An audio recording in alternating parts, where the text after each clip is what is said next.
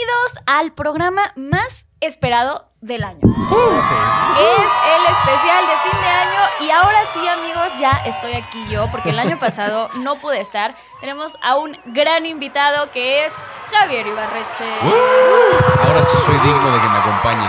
Sí, este- que- Ahora sí ya me merezco su presencia, ahora sí. en El el año programa, pasado sí. fue como, ah, no lo sé. Lo vi, lo vi. El pendejo ese de TikTok, órale. Quizá lo, lo va a pensar, lo va a Te pensar. puso a prueba primero, así, ya que vio que, ah, mira, creo que sí le sabe. Ah, sí ha visto películas, ¿sabes? No, es pues, digno. No, un placer estar aquí, me acuerdo. El año pasado la pasé genuinamente sabroso, entonces por eso Ay, cuando gracias. Pete me escribió para decirme, ¿no le quieres caer? Y yo, jalo. Excelente. Es de tarde para que se pueda beber, además. Exacto, porque hoy tenemos una dinámica muy, muy interesante que ahorita Pete les va a explicar un poquito más sobre ella, pero bueno, este, este episodio es especial porque vamos a hablar sobre las mejores películas, las peores películas, nuestras decepciones, nuestras sorpresas y bueno, las que más nos hicieron llorar y las que más nos hicieron reír. Así es. Así que Les explicamos. Eh, bueno, a diferencia del año pasado, donde nos íbamos por las mejores, las peores, así como en orden, ahora pusimos todas las películas en este tazón de palomitas. Eh, ahí están cada una de las películas en un papelito y vamos a sacar una película y cada quien dirá, ah, esa está dentro de mis mejores, dentro de mis peores, este, esa es mi sorpresa, mi opción, etcétera. Creemos y suponemos que va a haber películas repetidas. Entonces, Sí. cada vez que haya una película repetida, aquí tenemos nuestro shot. Vamos a tomarnos un shot y pues esperemos saber cómo acaba esto. esperemos lo mejor, porque yo no comí. Si usted me vio vestido así esta tarde, seguro salí pedo de aquí. Este, de antemano pido una disculpa. Eh, Así es como todo comenzó. Aquí empezó. Aquí Ok, empezó. entonces- A ver, vamos a hacer todos un hola, soy Pin Mansur y este es mi primer shot. y bueno, antes de pensar, empezar, como siempre, muchas gracias a Mex Overseas por las ricas chelitas que hoy nos estamos echando cuatro plumas, ojos claros y mariachi negro. Sí, el mariachi Sí, negro. sí, sí. Y obviamente también sopa fans, que ahorita, hoy no estamos comiendo sopa, pero si se te sube, siempre te puedes Va a una ser idea. como, como te la bajas. una sopa. Exacto.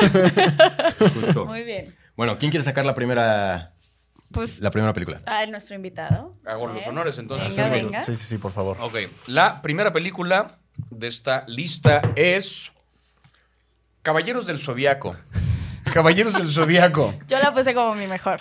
No, es Ah. Justo, y te voy a decir que silencio. yo no sé por qué los globos de oro no se le consideró. Sí, o sí. sea. Es la ignorada. La ignorada. no, tú la pusiste. No, no, yo no la puse. Yo la puse Tú la pusiste. en mi peor. En mi lista de las peores de, De las peores. Sin problemas. Ok. Yo no la puse. Ok. Es- sí. Yo tampoco porque honestamente no la vi. O sea, como que... Yo tampoco la No, y qué bueno. No me acuerdo, cuando salió creo que fue una de esas que me tocó como... Porque pasa, ¿no? Que como que se habla durante una semana una película y creo que justo viajé a algo y regresé y fue como de... O me pongo al corriente o solo sigo con lo que sale esta semana Claro, que sigue. claro, Porque fue ese claro. periodo de estrenos Sí. y clementes, ¿no? Así como sin parar en estreno, Sí, estreno, diario, estreno, estreno, estreno, cada así. semana, cada semana, uno o dos. Sí, mis- eh, creo que en, en un podcast previo ya, ya discutimos un poco sobre esta película y les platiqué por qué es muy mala. Entonces, no lo alarguemos más, simplemente qué triste que se le dio este tipo de producto a los fans de la saga de Caballeros del Zodiaco, porque de verdad es una película horrorosa, horrorosa. Adaptar anime es un pedo. Sí. O sea, Ahora, sí. yo, según yo, me metí hace poco de que a Google y puse de que Caballeros del Zodiaco y las reviews que aparecen en Google no aparecen como malas. De hecho, o sea, tienen bastantes estrellas. Yo creo las que primeras. o sea, Son como los fans de AMLO, ¿no? O sea, no importa qué, diga y qué tan mala sea la película, ahí van a estar defendiéndola porque son fans de la saga. Pero, Y, o sea, y puedo hablar por toda la sala. Eh, nos invitó, nos invitaron a ver la función y, l- o sea, salimos y con toda la gente con la que platiqué después de la película fue lo mismo, sé de, puta, ¿qué acabamos de ver? O sea, O sea, de sí verdad, dijiste, perdí dos horas de mi vida. Sí, además, había algo ahí que los últimos 20 minutos eran iguales a los últimos 20 minutos de X-Men 3, ¿no? es una copia, es una copia, así. Ah, ok. o sea, es como estas imágenes de que Balú y el oso de Robin Hood son lo mismo bailazo, pero como... Así, igualito. Es una es una vil copia del final de X-Men 3, que X-Men 3 tampoco es una de las mejores de la saga. Pero, Sí, como mínimo, escoge una mejor, oye. pero o sea, y es, y es que aparte, chistoso, porque un- la antagonista de Caballeros del Zodiaco es Jean Grey en X-Men. Y aquí era igual, Y Famke aquí Janssen. Era igual, o sea, Fue una, una vil copia. Pero bueno, ya no hablemos más de Caballeros del Zodíaco, por favor, Vale. porque es una Quítate el mal sabor de boca sacando el Qué siguiente. bueno que no la vi. Ajá. Sí, qué bueno que no la En viste. caso contrario, por ejemplo, la adaptación de One Piece, que Ajá. como que fue bastante bien recibida, a pesar de lo complicado que es adaptar anime a, Exacto. Sí. a Y un anime así de pesado. Y un anime así de pesado, además. Y ahora se viene Avatar. Sí. O sea, me da un chingo miedo y estoy muy emocionado porque, Porque tú la- sí eres hiper fan, ¿no? me mama Avatar. No es mamada, qué coincidencia. Traigo los de Ang en este momento. Bien. ¡Ah, trae los de Ang, Traigo los de perro! Ang. Tengo mi tatuaje de Apa aquí adentro. o sea, Esos sí. son los de. Son los de Ang. Soy muy, muy fan y tengo miedo porque las imágenes se ven chidas. Sí se ve, sí. Y qué bueno que están los medios de comunicación porque tengo miedo. Sí. La siguiente película es Ant-Man and the Wasp. Ah, eh, es- ese papel no lo escribí yo, pero yo Lo también la escribí bien. Y está, supongo, en tus peores, está en las mías. O sea, está en mis Sí. peores películas del año. Se sabe, se Definitivamente. Entonces, ¿el primer shot? No, no, no, no, hasta no, que, no, hasta si que vuelva a salir, salir el si papel. a salir. O sea, ya hay un posible shot que aparecerá con O sea, Ant-Man. tarde o temprano van a beber, no se preocupen por eso. Y cuando eso pase, será la primera cosa buena que logró esa película. Hacernos, hacernos beber en este programa, porque fuera de eso, no tiene No una virtud que no nada, absolutamente nada. Horrible. Además, solo envejece peor, ¿no? Ahora con lo de Jonathan Sí. Majors. Sí, o sea. Sí, exacto. Todo, justo. peor. eh, El mayor pedo con, con el cast de Jonathan Mayers tiene que ver con este argumento de, pero es que en la escena postcréditos de Ant-Man salen 15.000 versiones de él. Ok, ¿y si solo olvidamos esa película? O sea, Exacto. ¿y si solo la película y su escena postcréditos decimos, no, a la ver, y ya? O sea, Exacto. como que y- y ya, Na- recasteen y... Nadie se va a quejar si la borran del cano. Nadie, nadie, o sea, nadie. nadie, nadie. Y no la sería la primera vez. No sería la primera vez que lo hacen. Yo sí creo que es la peor peli de Marvel. O sea, sí, o por lo menos, o no sé cuál, o sea, O sea, sí Porque ha habido sí entra en pelis, el debate. ha habido pelis mediocres, ha habido pelis memorables, ha habido pelis lo que Sí. tú quieras. De Marvels, por ejemplo, no se me hace tan terrible como Ant-Man. O sea, creo que de Marvels le fue peor en taquilla y ha sido como más repudiada, pero también tiene que ver con que son protagonistas femeninas, que Sí. eh, los personajes no eran particularmente queridos desde antes. Para nada es una buena película, pero de Marvels es mediocre. Y, y ¿sabes? cierra un mal año Sí. de Marvel mal en general. De O sea, la es gente ya venía mediocre, harta. Pero Ant-Man es mala. O sea, es- hay, un, hay un brinco ahí, hay una Eh. diferencia. Sí, de verdad. O sea, yo creo que en su momento yo lo único rescatable que dije, ok, o sea, fue Jonathan Mayers. Justo. O sea, que Y- creo que fue porque también te daba pauta para lo que venía y demás, ¿no? O sea, como estabas diciendo, no nada más fue la escena postcrédito, sino genuinamente como durante toda la película, él me pareció bien. ¿Sabes? Porque tampoco me pareció así, ay, no manches, Sí, no. el villano, Ajá. la actuación. No. Él es un gran actor. y Creo que le rascó mucho a lo poquito que le dieron para trabajar en esa película. Exacto. Pero también hay un tema donde, o sea, eh, ahora sí que aprovechando que salió la, la película a discusión, vi por ahí un video de este Straw Hat Goofy en, en TikTok, donde el güey hablaba un poco de. Eh, decía, yo ni siquiera creo que sea un tema tener que recastear a Kang para a propósito de las películas, porque lo cierto es que la construcción que ha habido hasta ahorita de Kang como el nuevo Thanos, Claro. mm, eh. o sea, contarnos como que cada vez que aparecía una piedra del infinito, sabías que esto apuntaba hacia esa misma historia, porque ya sabíamos que el cabrón Claro, tenía su sí. guante, como que había una cosa donde, aunque no lo mencionaran, apareció una pinche piedra y Claro, ya sabías ya tiene que ver con Thanos. Fue una construcción bien armada Bien durante armada. varios años. Con Kang, ni siquiera sabemos realmente qué quiere, qué anda buscando, qué, o sea, como que es un villano que Justo, medio nos han sí. presentado. Entonces el güey proponía, qué cabrón estaría, y aprovechando además ahora el pedo con Jonathan Mayers, que de repente volvemos un segundo a esa escena postcréditos donde hay 15.000 Kangs y sale Doctor Doom y en un segundo se los carga a todos. Ah. En uno. Oh, Sí, Eso estaría sí, sí. En un segundo los desaparece a todos y es como de quítense, ya llegó el villano. Eso estaría Sí. muy bien. Si liberas el final alternativo, así como le van a hacer con Soy Leyenda, que van a hacer la Soy Leyenda 2 gracias a que había un final alternativo. alternativo. Exacto, sí, sí, y sí. listo, con eso solucionas todo. con eso. Y esta Me propuesta gusta. de Doom fue como de, ah, caray, o sea, como que me vendes eso y ya es un, ay, Sí, ya vemos sí, villano. Sí, ah, ahora y, ahí ya sabemos, o sea, ya estás hablando de que, ok, eso sí ya me impuso un poco de respeto y de miedo. Ahora sí, ah, se viene Sí, pesado. que en un segundo a todos. Sí. Es como, bye, quítate, quítate, Sí, sí, sí. voy yo. Vámonos, ya que hagamos más corajes. Eh. Ah, si quieres sí. sacar la siguiente película. Ok. Spider-Man Across the Spider-Verse. Sabíamos que iba a estar aquí. Sabíamos que iba a aparecer. Ok. Por eso me evité ponerla, porque dije, sé que va a salir. O sea, con- yo confié, yo Obvio, confié. obvio. Que yo no la puse. Yo tampoco. Yo sí. ¿Ah, sí? ¿Solo tú? Sí. ¿Ah? Mira, todos, Es que yo la vi porque dije, ay, todo el mundo todos la va a poner". confiamos en que alguien le iba a poner. Estuvo cerca de no salir, ¿eh? O sea, sí. Sí, ¿eh? O sea, No, había que ser honestos, ¿eh? No solamente evitar beber, pero bueno.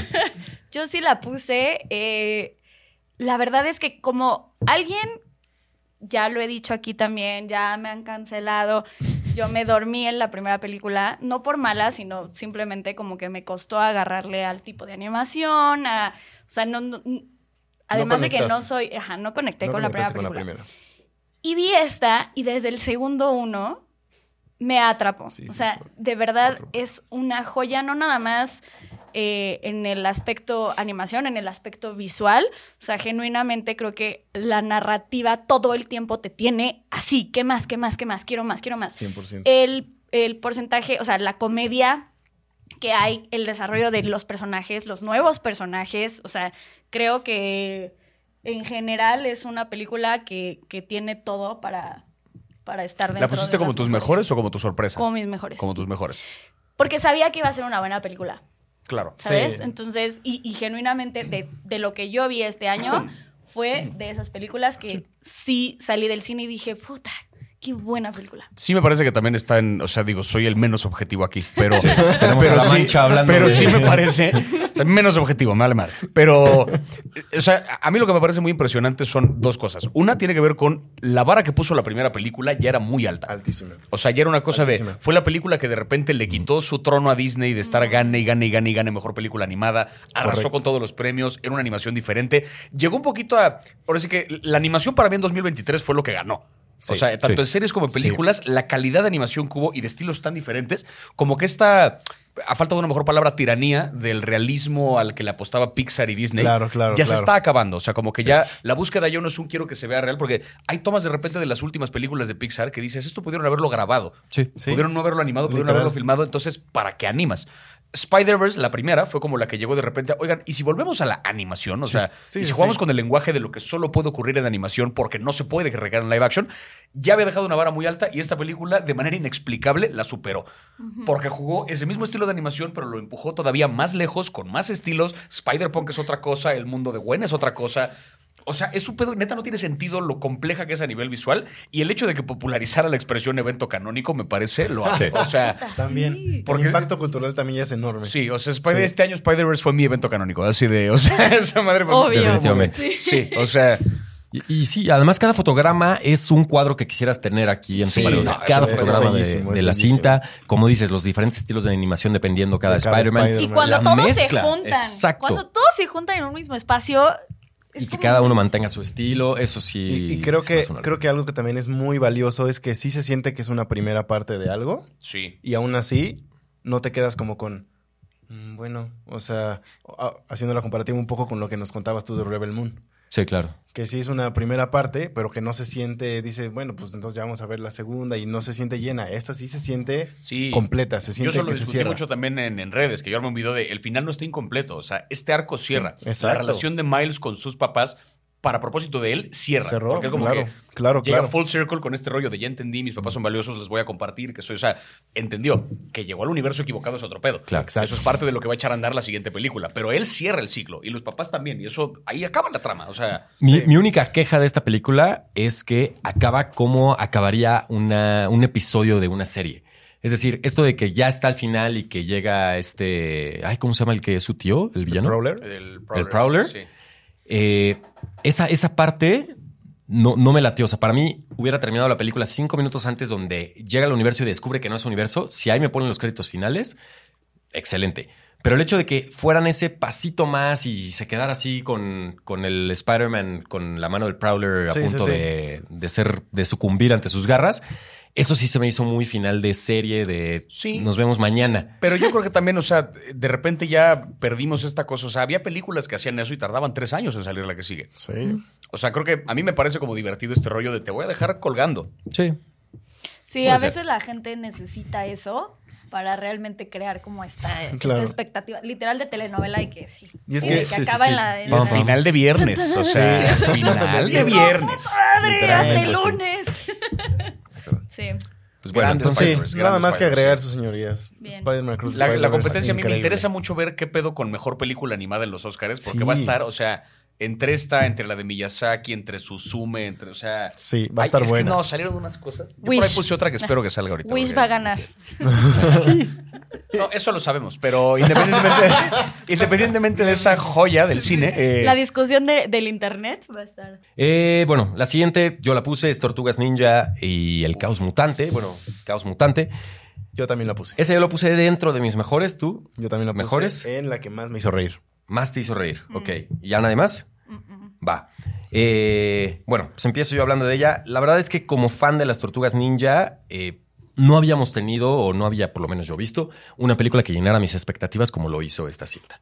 Desde el estilo de animación, que sí viene de parte de la escuela de la primera película de Spider-Man, la presentación de los personajes, eh, el hecho de que las tortugas sí sean tortugas adolescentes, ninja, mutantes, en toda la extensión de la palabra. Creo que eh, lo que hizo Seth Rogen y los directores y todo el equipo de producción de las Tortugas Ninja sencillamente se me hizo genial.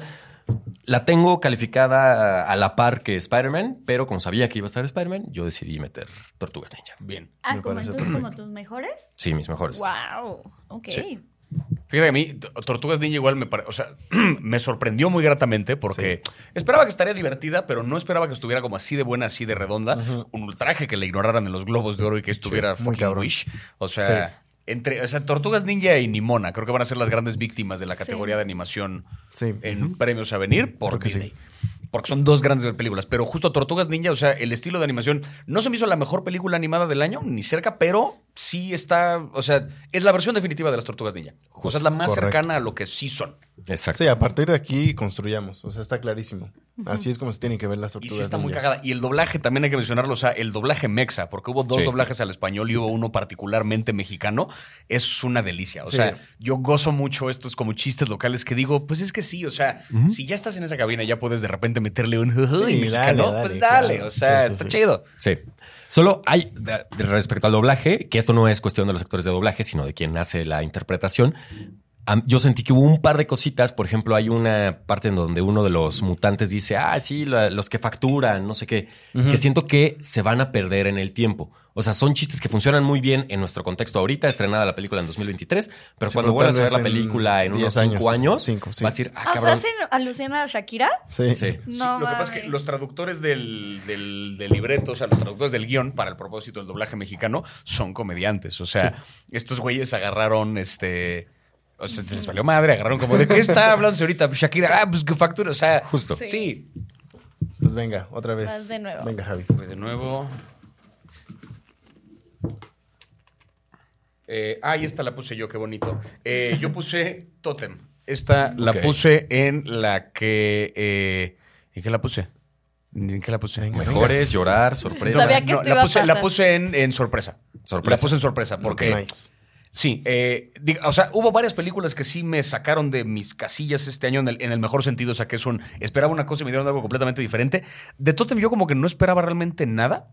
Y cuando luego vi que yo me enteré de la existencia de la película en el Festival de Morelia y como que fue un gran evento cuando la, función de esta película y toda la gente que la fue a ver salió diciendo que que conmovidos y que lloraron y qué tal, que luego de repente me da como desconfianza esas cosas donde todo el mundo sale opinando lo mismo porque digo, ay, se me hace que solo fue un gran evento. O sea, Claro, claro. cuando claro, todo el mundo claro. como que siente igual, sospecho que estuvo Sí, bien sí. armada Un- la un función. efecto de masa Un de- Exactamente. Sí, sí, sí. No sabía qué tan buena iba a estar. Pero eh, vi que era como la que perfilaba para el Oscar, a- o sea, como que la que iba a mandar México como nominada. Entonces, de plano contacté a los de Cine Caníbal y fue como de, oigan, hay chance de que la vean porque me voy de viaje. Y la quiero ver y quiero dejar una reseña para cuando salga. Entonces me la mandaron un screener. Estaba yo en mi casa solo, o sea, la vi en las peores condiciones posibles, no en una sala compartiendo emociones con tal, solo en mi casa. Y es que hay un par de escenas de acá que sí dije, ¿qué pedo? O sea, esta cosa íntima de un retrato como familiar tan de verdad, ¿sabes? Como que no, no trataron de fingir una familia, o sea, bien podrías decir, se metieron a grabar un documental. Claro. Sí. De, lo, de lo, lo real que es como esta intimidad familiar y el Claro. pleito que se convierte en regaño, que se convierte en un abrazo, que se... Y la historia es simplísima. O sea, le están haciendo su cumpleaños a un güey que se va a morir. Coño, o sea, es que es una... Sí, me, no, no, me no. agarró de sorpresa y que esté ahorita, en cuando estás grabando esto en la shortlist para las nominaciones, me hace Sí. muy feliz. Muy feliz. O sea, sí creo que se merece un chingo esta película. Así. Sí. Bien. Y qué bueno que, que sí llegó al shortlist. Sí. Hay que seguir apoyando esa carrera a los Oscars para, para Totem. Sí. Y, y pues nada, digo, la verdad es que no puedo opinar más porque no la he visto, desafortunadamente. Pero, Sí. pero sí sabía que podía estar por ahí. Yo la recomiendo ampliamente. O sea, es de esas películas que entiendo que luego el, el ritmo puede costar un poquito, pero creo que eh, vale mucho la pena. O sea, sí es una. Es de estos que dices, qué, qué interesante manera de usar la cámara para retratar no un drama gigantesco, Claro, sino claro. algo súper contenido. La peli entera ocurre en una casa. O sea, ya, es ahí. La película que yo saqué es Blackberry. Y la escribí yo. Y está en. Está en mi sorpresa del año. Ok. Porque es, eh, para los que no la han visto, es de literalmente la historia del ascenso y descenso de los BlackBerry, esos famosos celulares. Ajá. Pero está tan bien hecha la película. Tiene, yo creo que una, o sea, de todas las del año, tiene un ritmo impresionante así, muy bien editada, excelente ritmo. Tiene uso del humor negro muy bien, que le da un ritmo todavía mucho más rico, porque pues los creadores del, del BlackBerry eran unos nerdazos. O sea, que literal... eh, se la vivían jugando en sus computadoras y de repente, ah, sí, teníamos chamba y sacaban unas cosas de circuito y unos modems y no sé qué y ya, de eso vivían. Y uno de ellos eh, fue al que se le ocurre la idea del BlackBerry de simplemente juntar una máquina de fax con un teléfono. Y ya, y de ahí viene todo, ¿no? Pero fue una sorpresota porque, o sea, yo dije, bueno, pues va a estar, va a estar eh, así medio equizona, ¿no? Jobs. Ajá, exacto. Y no, terminó siendo sea, a, sí a se la par de siente- The Social Network. Ajá, o sí sea, se yo si- sí la llegué a comparar con eso. ¿Se siente diferente a, a esas películas? O sea, tipo a The Social Network, a Jobs. Bueno, la Social Eh, Network sí está en otro nivel, pero sí, o sea, sí, como a- o sea, a lo que voy es que no es un Jobs, no es un este Tetris, que no es que sean malas, que simplemente son películas que, pues, mm, o sea, están buenas. A mí. Tetris me divirtió mucho. Y porque la sentí como, o sea, llevado un poquito a la farsa que dije, órale. Claro, cagado. sí, sí, sí. Pero esta, a pesar de que usa mucho el recurso de, de la comedia, del humor negro, todo, todo el trasfondo de los personajes y de los conflictos que empiezan a tener a, pesar- a partir de que empieza a crecer la compañía y de que es un boom, o sea, de que es una gráfica exponencial, este, es muy, lo, se lo manejan muy bien para que al desenlace se sienta cerradito todo. Este, y eso fue lo que me sorprendió, de que no esperaba más que una película así normalita y sí me dieron algo muy parecido a The Social Network, que sabemos que es una muy, buen, una muy buena película. Ok. Bien. Muy bien, muy bien. La recomiendo mucho. No la hemos visto. No lo he visto también. La... Porque luego los biopics, cuando no se sienten como biopics, valen mucho la pena. Ajá. Sí. Ajá, como que Oppenheimer no se siente como biopic. Exacto. Priscila no se siente como biopic. O sea, como que hay varios así de ejemplos de este año que es, es un biopic que es muy bueno y no se siente como una peli biográfica de mírenle, es una peli. Sí, exacto. Es esto. Quiero es contar eso. una historia y ya. Es una película, es una película. Resulta que es la historia de alguien que sí existió y que sí pasaron estas cosas, pero eso es aparte. Justo, justo. Voy Pas- yo. pasemos el bowl. Pues ya que salga una repetida, ¿no? No porque quiera Se está tomar. Si no, aburrido. cada 10 bebemos, así Nada más. porque sí. Sí, sí, sí. Miren, tengo voz de Ant-Man, profeta. Excelente. Muy bien, entonces, ah, pero no les dije. O sea, sale repetida y todos bebemos, ¿no? Sí, Nada claro, más sí, ustedes. sí, sí. Ah, sí, sí. damn. Ok, entonces. ¿todos al mismo veneno? Yo quiero roncito de ese interesante que, que, que es eso. O sea, Saludos a Hosherdar. Sí, saludos. Esta nos la trajo eh, un amigo que es de la India, pero que vive en Canadá. Entonces es ron de maple Sea Fever. Sí, está bien bueno. O sea, sabor curry. Uf, van a ver, es una cosa. Javi se lo está saboreando bien cabrón, ¿no? Desde A que ver, se lo platiqué hace váyanme rato. pasando así sus- de- A mí desde que me lo vasitos. Ay, gracias, Javi. Obvio. Pues por Ant-Man. nah. Sí, fue la película que nos está. Es la primera cosa buena que logra esa película. Let it have the wind. sale. Salud, Salud, el saludcita. primero. Saludcita, salud.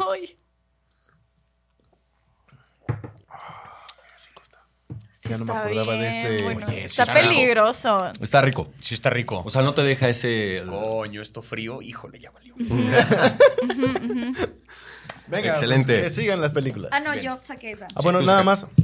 Digo, voy a obviar, pero sí estaba en las peores, ¿no? O sea, sí lo pusiste en las Yo peores. la puse en las Sí. peores también. O sea, También, este-. Esta Sí. fue Va. la mía. Esta es la de- solo puse Ant-Man Q. Q. Punto. Sí, ni- no merece más. Ah, ya. No quiero dedicarle más tiempo a. Exactamente. Muy bien. Y dice Barbie. Yo no puse Yo Barbie. no puse Barbie. Yo puse Barbie. Sí. Ok.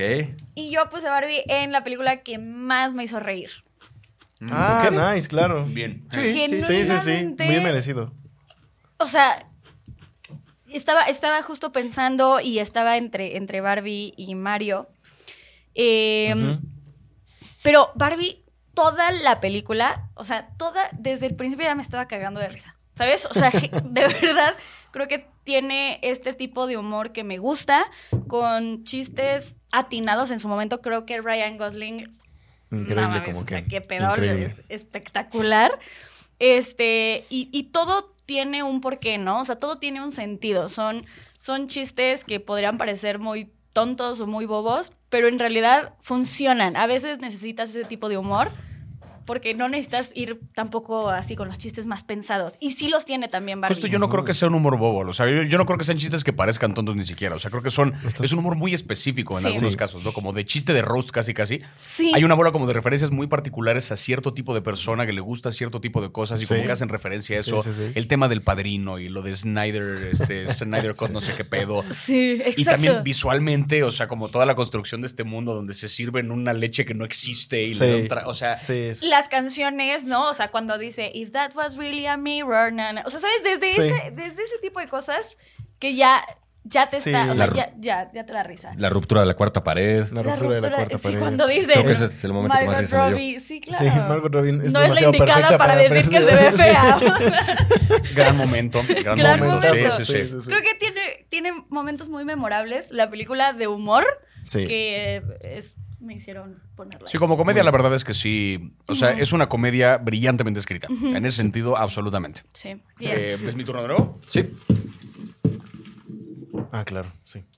Eh, ajá, Drácula Mar de Sangre. ¿Quién Ah, puso? yo puse Drácula Mar de Sangre. ¿Cuál era? ¿Cuál es esa? Es la de. La de The Last Voyage, Last Voyage of the Demeter. Demeter, no sé qué. No, ni me acuerdo. Eh, yo la puse en mis peores del año. Sí hablamos de esa en un programa, pero bueno, X. No, Va. es que fue justo cuando estabas en, en Francia. Ah, Sí. ya. Sí, a esa, a esa función fui. Me tocó ir a mí y estabas en Francia, entonces tampoco la viste. en el ¿Esto cine. salió en el cine? Salió Sí. en el cine. Sí, sí. Eh, pues es una versión de Drácula, no del Drácula elegante, sino del Drácula monstruo, ¿no? De este que parece, pues, que sí es un vampiro, que parece una gárgola. Exacto. Todo sucede en un barco, entonces no, no es por eso, o sea, por eso tendría que estar funcionando. Sin embargo, creo que el problema está en que no deja nada en el suspenso. Todo el tiempo estás viendo al monstruo desde el principio. eh, tienes muy bien ubicado dónde está el monstruo y dónde está la próxima víctima. Entonces, no hay este tipo de construcción por parte del director, por parte de la fotografía, donde de repente solo tienes, o sea, la cámara viendo a un lado y escuchas un ruido y, y empiezas a sentir la tensión en la que se está envolviendo el personaje, sino que es muy explícito el, el terror y tampoco llega a ser un terror gore, estilo Evil Dead Rise, como Claro. para que sea divertido. Claro. Y te cagues. Bueno, es que, ay, eso hubiera puesto en la que más me dio risa. sí, cierto. Pero esa es otra historia. Eh, entonces, sí, no. O sea, y incluso cuando pusimos la opinión ahí en TikTok de Drácula, Mar de Sangre, y yo dije, o sea, esta película no es para mí, si hubo quien me criticó, me dijo, no, es que tú no la entiendes, este es el Drácula en su estilo más puro. y- Pues Los Pues eso puristas. pasa los siempre. puristas. Eso pasa siempre, Sí. con cualquier cosa. Con Sí. lo que sea. Sí, obvio. Pero bueno, en definitiva me... Sí, a mí me, pasó un par de veces en el año. O sea, sí lo, sí lo vi, sí lo vi, sí lo vi. Sí, sí, sí. Entonces, mira, eso ocurre. Sí, Pasa. No la vi, la verdad. Esa que Voy yo yo, estaba ¿verdad? así. Y no te la voy a recomendar, entonces... Ahí, quedó, ahí quedó. Sí. A ver, venga, la siguiente película que salió es. Ay, no se deja. Ahí está. The Flash. Y esta no es mi letra. Pero yo también la Y puse. estuve a punto. Ah, bien. Va a haber más bebida. Sí, yo la puse en mis peores, absolutamente. Ok. O sea, Bien. Porque, y no, no la puse en mi decepción porque hubo por ahí otra película que me parece mejor que The Flash, pero la puse como la decepción porque creo que esperaba más. O sea, como que un poco mi criterio con la decepción fuese el, el cuánto Sí, esperaba ¿de versus cuál cuánto me esperabas? entregó. Claro, claro. Pero The Flash para mí, o sea, yo sabía que no iba a estar chida. No esperaba eso. O sea, porque incluso me acuerdo el. Yo la fui a ver esta función de- en las oficinas ahí de, De Warner y sí. Universal, no sé qué. Donde nos pusieron la función y nos dijeron, atención, la peli no está terminada. O sea, sepan que este es como un corte previo que tal. Dije, bueno. Entonces vi efectos especiales culeros, dije, ah, se los Es- perdono. Pero luego sale la peli y me entero Y que es es exactamente la misma mierda que salió del cine. Fue como de, a mí aquí me mintieron. O sea, de repente, no, es que no está terminada. Y va a estarlo algún día. sí, o sí. sea, la que salió porque como que entregaron la misma. Así. O sea, los efectos estaban pa'l carajo. Sí. El tema del multiverso se sentía así, pero agotado en el. O sea, a dis- poquita distancia de Spider-Man. Se siente como fresco todavía el pedo multiversal. sí, sí. Acá, como que no venía mucho al caso. La trama de cualquier lado. Ezra Miller está raro. Sí. O sea, es, no sé, como que todo en esa película era como. "Ugh, esto es. Sí, su, no". su- su otro, su otro yo del otro universo es- lo actuó como bien, como de cae mal, ¿no? Así de ya. Sí, es muy cállate. raro, Es o sea, insoportable. Es insoportable. Como que DC, la verdad es que lo, lo más bonito que, saca- que han sacado es Blue Beetle, me pareció. O sea, como que Blue Beetle a mí me gustó desde un lugar bien Pues sí, simplón. Exacto. Pero fue como de esto, por lo menos está un poquito más que una. The Flash, lleva Aquaman ni la quise ver por lo mismo. O sea, como que dije, ya es parte de ese universo que no sabe Claro. para dónde Sí. iba, Sí. ya, listo. Y Flash fue como la gota que derramó el vaso para mí de esto. De- definitivamente sí. Un día mientras estás haciendo otra cosa la pondrás en HBO, la de Aquaman, y, y hasta Quizá, llegó. sí. Y la Y- escena del, del bebé. De los bebés. No, bebés. es que No, el Nicolas Cage, caray. O sea, el, y el- es que era una cosa de. O sea, y tenía buenas No. intenciones. Toda esa parte de, de ver los diferentes Sí, multiversos sí, y ver al primer Flash Gordon y todo llegó esto, muy tenía tarde. buenas llegó intenciones. tarde. sí. Llegó Es que se tarde, llegó tarde, mal, como dice mal Javi. O sea, y a pesar de estar a poca distancia de Across the Spider-Verse. pero tuvo que haber se salido siente tarde, años se antes siente esta tarde. Años Sí. antes, o sea, sí. Ni George Clooney ni Michael Keaton la pudieron salvar. No. Michael Keaton hasta eso lo hace bien, pero es que todo lo demás está. Sí, todo. O sea, ya el recurso al final, o sea, lo de George Clooney es como, esto Sí, ya se ya. siente mañosísimo, que Sí. es como, miren, es el, no lo van a usar, no Exacto, va a volver. exacto, exacto. Es un cambio, es un chiste. O Y sea, también aceptémoslo. O sea, Michael Keaton nos gusta porque por lo que Pues significa. Michael Keaton, pues sí. Por lo que significa, pero no porque digas, ay, no manches. O sea, él hizo realmente fue. No sé, como un. un- Sí, hizo que la película se salvara sí, por sí, él. claro. O, No, no, no, no, no. Simplemente En realidad nos no. cae bien y ya. Sí, yo, yo por eso la puse en mi decepción. Está en tu decepción. Sí, yo la puse en mi decepción. Sobre todo porque sí le tenía una fe ciega a Andy Muschietti. Eh, sobre todo, o sea, porque venía de dirigir It 1 y parte 2. Que la parte 2 tampoco no, es- no está tan buena, pero la parte 1 sí es muy buena. A mí me gusta mucho y se me hace una gran adaptación del libro, pero pues sí. Yo luego ya también cuando es un estudio así de grande, no, como que ni confío tanto en Ash que la dirige este, ni me decepciono tanto del director. claro. Porque tengo muy claro que esto mucho lo decidió el estudio. Sí, o sea, Es verdad. eh, tienes ni, toda la razón. ni Andy toda Muschietti la la, cagó de lleno, ni si hubiera triunfado la película tampoco hubiera sido suya completamente. Como que es un. Esto es una peli de Warner. O Eso sea, es muy verdad. ¿no? es Como muy que eso verdad. también. Es en serio. Sí, tomo prestada tu imagen, tomo prestado tu Sí. prestigio y Sí. vamos a ver qué sale. Tortugas Ninja. All right. Ok. ¿Qué veneno quieren? ¿Whisky, tequila, vodka de tamarindo No, el u otro mismo. ron? No, el mismo, ¿no? ¿El mismo? Yo repetiría Sí, para. yo también repetiría. Porque, para pues, apreciarlo Sí, mejor. porque no no, Bueno, ahora también, sí, pásame cada quien el suyo. Si vuelve a salir Flash, sí me quiero poner bien Ezra Miller. Entonces, este. pero, pero el, pero el del otro, puedes- pero el del otro universo. me puede, el de este, el de este. Pues por las tortugas ninja, Por las tortugas Salud. ninjas, salucita. Caguabonga. Venga. Caguabonga. Ok.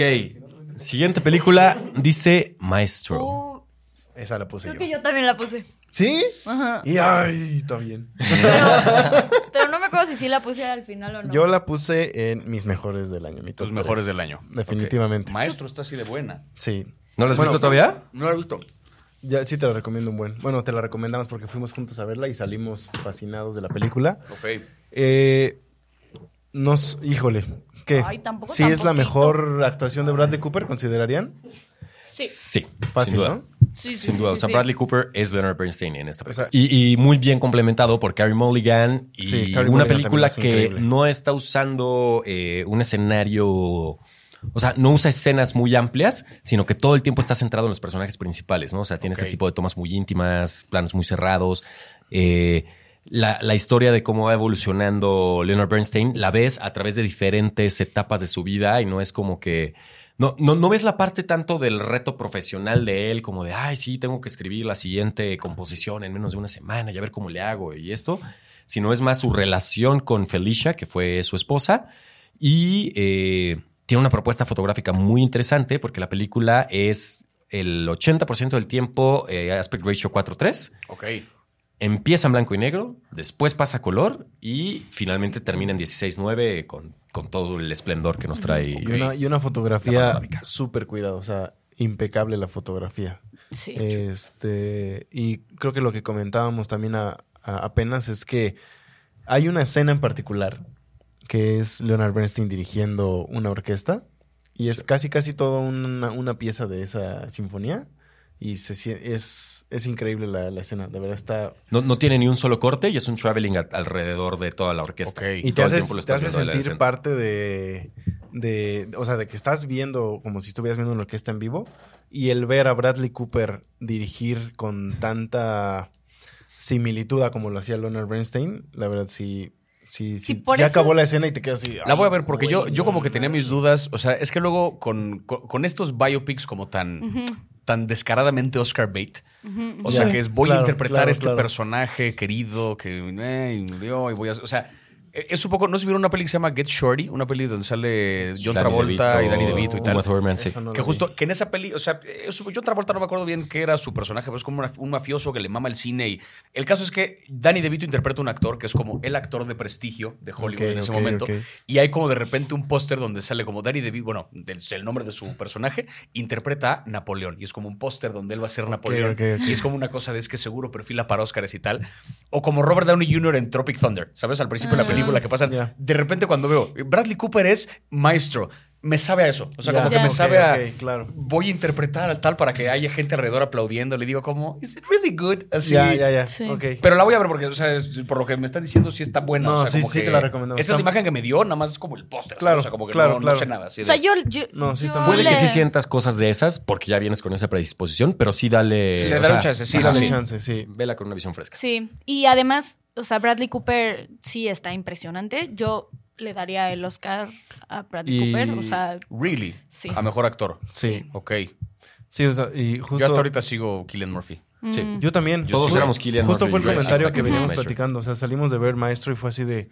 puta, como que no se veía nadie que le pudiera hacer mosca a, a Killian, pero acabamos de ver a Bradley Cooper y Bueno. lo hizo muy bien. Impresionante. Muy bien. Que también, un poco ayudado por un excelente trabajo de parte del departamento de maquillaje, que de verdad Sí. lo hicieron igual. es que no, no parece él. No parece No Bradley parece Cooper. Bradley Cooper. Te pierdes, te pierdes. Entonces, Pero bueno, entonces eso es Maestro, sí te lo recomendamos Sí, bueno, me muchísimo. enteré de la controversia que hubo con lo de la nariz, el prostético. Ajá, justo les platiqué el- uno de los programas pasados, pero pues, no lo supieron manejar muy bien. Ok. Muy, Sí. muy bien. Y la siguiente película es. Indiana Jones 5. Ay, ¿quién la puso? Yo la puse. ¿Y en, en tus decepción? peores. En mis peores. ¿En las peores? Por mucho. Sí, Yo no me atreví a ponerla porque le tengo mucho cariño a Indiana Sí, Jones. sí. tiro, hay tiro, hay tiro, hay tiro. What a piece of shit. Así de. ¡Ay, hay peores! O sea. Sí, hubo peores en el año. No, no tenías No, que... no, no, yo, o sea, Indiana Jones. que matarla. Indiana Jones se la pasé del carajo en esa sala de cine. O sea, fue como de. Se gastaron no sé cuántos millones de dólares en hacer Indiana Jones joven en secuencias que al chile no hacían falta. Phoebe Waller Bridge está desaprovechadísima. El- y el tráiler pintaba como para una cosa. Yo vi el tráiler y dije, esto sabe a Uncharted. O sea, Sí. esto va a estar, Sí, va a estar sí. emocionante. Y de repente ves la película y es como de. "Eh". Ok. Ay, el, el dial del destino, que, ay, qué hueva. O sea, todo, todo. O sea, se me hizo una cosa. Pues Pete, Pete no tuvo el corazón para mandarla a esa, a esa categoría. Sí, no, o sea, definitivamente pudo haber estado en mi decepción, pero en mi decepción puse otra. Pero tampoco quería mandarla, lo peor Yo del sí, año. no, sí vimos peores, creo. Sí, sí, los veo. Pero sí, la neta es que no. Hay un tema también que es como donde cuando agarras una franquicia como esa y le metes Sí. un presupuesto como ese, Sí. ¿sabes? Y luego y la tiras, o sea, Sí. que hay, o sea, que, que Winnie Pooh y esta cosa sangrienta haya estado mala, órale, Es verdad. se espera. Ah, sí, Pero claro. Indiana Jones es como de, o sea, se te cayó desde bien arriba. Sí. Y además le pusiste un director que se supone que sabía lo que hacía. O sea, James Mangold sí tiene una buena reputación. Ya no es Spielberg, pero... O sea, yo sí Sí, esperaba buenas entonces cosas. yo Sí. la verdad es que sí fue como, ugh. Pero está bien. sí, sí, sí, pero mira. Eh, Ah. sí. Como con Pero- todos, si a usted, si a alguien le gustó, qué bien. O sea, esto es pedo mío. Esto anda es- bien. sí, no, eso nos es de quedaremos con la nosotros. trilogía original, porque la, verdad es que la neta cuarta sí, tampoco... La neta sí. Sí. Voy yo, ¿verdad? Sí. Sí. Wonka. Ah, yo puse Wonka. Yo no lo he visto todavía, carajo. O sea, llego- Tienes que verla. Sí. Tienes que verla. Digo, Ok. nos ha tocado que hay como opiniones así opuestas. A ver, seguro tú la pusiste en tu sorpresa. No, En las mejores. nope. La en que la más que- te hizo reír. En la que más me hizo ¿Llorar? Y no es que llorara, porque no, No, o sea, yo, esta- este año no hubo ninguna película que me hiciera realmente llorar. Pero tiene una escena al final que, o sea, sí fue como la lágrima de cocodrilo. O sea, que si hubiera yo estado en un momento más sensible respecto a lo que está pasando, Claro, claro, si claro. hubiera Si yo hubieras derramado estado la en tus días. O si hubiera estado en mis días, o si algún suceso eh, familiar importante hubiera pasado hace, o sea, recientemente que hubiera yo perdido a alguien, eh, sí hubiera soltado la lágrima. O sea, porque La película pues, tiene a este director Paul King, que es el director de Paddington, que, que sabe hacer cosas eh, bonitas, ¿no? O sea, como se diría coloquialmente, es un caldo de pollo para el corazón. Entonces, eso así. es Wonka, se siente así. Eh, yo encontré muchas similitudes eh, de la película con Matilda. Digo, además de que las dos son obras de Roald Dahl. Pero es como este personaje joven, que es como ingenuo, que no cree en la maldad, pero que tiene este toque de magia y tiene estos villanos que son muy caricaturescos, que, tienen, o sea, que son malos nada más por el hecho de ser malos y Sí. porque quieren vencer a todos, pero bien escritos, bien desarrollados. La parte del musical no se me hizo para nada pesada. Digo, ni, ni estoy en contra de los musicales ni estoy a favor, simplemente me mantengo neutral. Y las, las canciones me parecieron bien colocadas. No hay un exceso de, de canciones. Y la puse en la que más me hizo llorar porque fue la única en la que pude pensar que, que me tocó fibras sensibles. Oye, pero a ver, yo tengo una pregunta. ¿Tú ves a este Willy Wonka eh, como el Willy Wonka que Roald Dahl describe en, en sus libros? O sea, ¿tú ves, ¿tú ves a este Willy Wonka convirtiéndose en eso? Ay, pues Porque eso es lo o sea, que a mí leí como el que me- libro hace 15 años, 16 años, pero... pues, Ok. O sea, no, no se, se te supone hizo. que es precuela de la primera, ¿no? De Ajá, la, De la de Gene Wilder. De la de Ajá. Gene Wilder, Sí, por eso es el mismo Umpa Lumpa. Eh, nunca vi la de Gene Wilder. Entonces no podría tener una comparación en cuanto cinematográficamente. Y respecto al libro, eh, pues siento que todavía estamos viendo un Wonka demasiado joven. O sea, creo que quizá con el tiempo se pudo haber hecho mucho más excéntrico de lo que ves en... Claro. Pero como esa ingenuidad, sí la veo retratada en, en el Wonka de Porque a mí eso es como lo único que a mí... O sea, que- Claro, que no, no, Te no, no ves cómo este personaje se convierte en ese güey que ya. Ajá, no lo veo. O sea, está, está increíble, está hermoso, me parece espectacular, pero Pues no lo veo siendo... Siendo el Wonka Ajá. ya de grande. Ok. Exacto. Ya, se había tardado. Oppenheimer. Oppenheimer, a huevo. Ok. ¿Quién la tiene en sus Yo mejores? tengo una, yo tengo una pregunta. Vamos Yo a tomar un en- shot por cada, Sí, por cada vez repetida. sí, Ah, claro. la- Yo la tengo en dos categorías. Yo la anoté dos veces. No, es la li- Ah, yo me la guardé porque sabía que iba a salir. Muy bien. No, no, no, pero- No, y, te- y ahorita, te, y ahorita verás por qué. Porque te digo por yo qué. sabía que iba a estar buena y lo hubiera puesto en mis tres mejores, pero las tres que yo puse en mis mejores, al También, chile sí me sí. movieron más. O sea, Ok. Va, perfecto. Va. Sí, sí, sí. Entonces, eh, Oppenheimer, yo la tengo. ¿Quién más la tiene en sus mejores? Yo. Lalo y yo. Lalo. O Perfecto. sea, yo la tengo en dos categorías, pero sí O están sea, va a valer mejores. madres la cantidad de alcohol que vamos a vender por Oppenheimer. ok. Ay, eh, pero- ¿Hay algo que decir de Oppenheimer que no se haya dicho por el que se ganó su lugar en mejor película en este no top? sé. Tal vez, tal No. vez. Quizá, Javi, que- o sea, aparte de la sorpresa de es una película biográfica sobre un científico que dura tres horas, que está a la mitad en blanco y negro, que es clasificación para adultos y ganó un puto billón de dólares. O sea, es como. sí. O sea, ese truco de magia que hizo Christopher Nolan fue como de ay, güey. Sí. A ver, aquí la pregunta es, ¿ese billón de, ese billón de dólares se lo debe al también. fenómeno Barbenheimer o se lo ganó que- por sí solo? Yo creo que sí, un poquito. un 60%. Porque sí. también, o sea, como que hubo, o sea, estoy seguro que mucha gente se aventó el combo pensando en, a lo mejor no hubieran querido ir a ver esa, pero por esta cosa del mame de ir a ver las dos, se la aventaron. Que aparte es muy curioso porque se supone que Warner un poco estrena Barbie el mismo día, medio para darle un medio golpe a Christopher Nolan, porque es la primera peli que graba con Universal y no con Warner. Ah, Y la impulsa. Sí, o sea, como que porque Christopher. Nolan de repente algo no le latió de Warner, se sale, Sí, se y salió. va, Oppenheimer Y la Universal, Universal, y Warner sí. dice como, bueno, ¿cuál es nuestra peli grande del año? Barbie. ¿Qué día la estrenamos? ¿Cuándo estrena Nolan la suya? ¡Pum! 20 de julio. no, no. Entonces fue como una cosa medio mezquina de estrenar el mismo día para competirle. Terminaron impulsándose entre las dos. Sí. Bien cabrón. O sea, terminaron eh, muy beneficiadas. Dándonos el evento canónico más grande de, de este Oppenheimer año. fue Sí. una cosa, fue un fenómeno. A mí me voló la cabeza. O sea, yo nunca había sentido el pánico nuclear, esta idea de mañana un pendejo Sí. pica un botón y me muero. Sí. Jamás lo había sentido hasta que vi esa película. O sea, sí terminé con una taquicardia así fea. O Sí. sea, la secuencia del final, final, final de Sí. creo que lo hicimos. No, sí, sí, sí. o sea, Es buenísima Sí, esa sí, escena. sí, sí, sí. La Ah, música eh. espectacular, los efectos visuales, Sí, eh, son que- estupidez que que no estén nominados a eh, no. Ah, a mí shortlist. esa película aparte, o sea, fue, fue una cosa cabrona porque pues fue la, la que de lo que más saqué entrevistas y demás Sí, este año claro. porque me Sí. lo entrevisté a pinches todos así y no mames, o sea, Pero sí, creo no. que además Qué no lo pudiste haber dicho mejor. O sea, para que todo el mundo que vio Oppenheimer, tomando en cuenta que es una película que duró Exacto. más de tres horas, que es una biopic, que Y la mitad en blanco y hay negro, como la dice. mitad en blanco y negro, que, o sea, para que toda la gente que la haya visto haya dicho, no mames, es porque, Es porque sí lo es. o sea, Sí. Ok, otra pregunta rápido. ¿Oppenheimer superó al Caballero de la Noche? en cuanto a la filmografía de Nolan, en su Uf. ranking. Para mí sí. Papi, sí. Sí, yo sí, creo que Porque sí. aparte creo que Dark Knight, o sea, es una de las mejores dos, tres pelis de superhéroes de la De historia. la historia, fácil. y es un peliculón. Pero creo que acá, o sea, le apuesta una cosa como más, ¿cómo decirlo? Como que no está anclado a una franquicia, no está Claro. anclado a un... Exacto. No es una secuela, porque como que en Dark Knight un poco ya había seteado el tono con Batman Begins, ya había como un precedente de una bola de cosas y, y- y mucho lo hacen también los personajes, ¿no? Como que, o sea, Heath Ledger y su Sí. Acá siento que neta fue una... Fue una pieza como muy... Fue una cosa muy de equipo. O sea, Claro. Sí. como que aquí no, no siento Sí, que hay sí, una... sí. Killian Murphy es brillante, pero como que todos los actores ahí están y se siente el trabajo de Nolan y, y construyeron esta pinche bomba casera para... Sí, no, o no, sea, no. todo, todo hay como un ensamble ahí perfecto. Así. Sí, es Sí, muy, es muy fácil. Yo creo que sí es. Última pregunta. ¿Christopher Nolan va a poder superar Oppenheimer con otra película? Ay, por supuesto.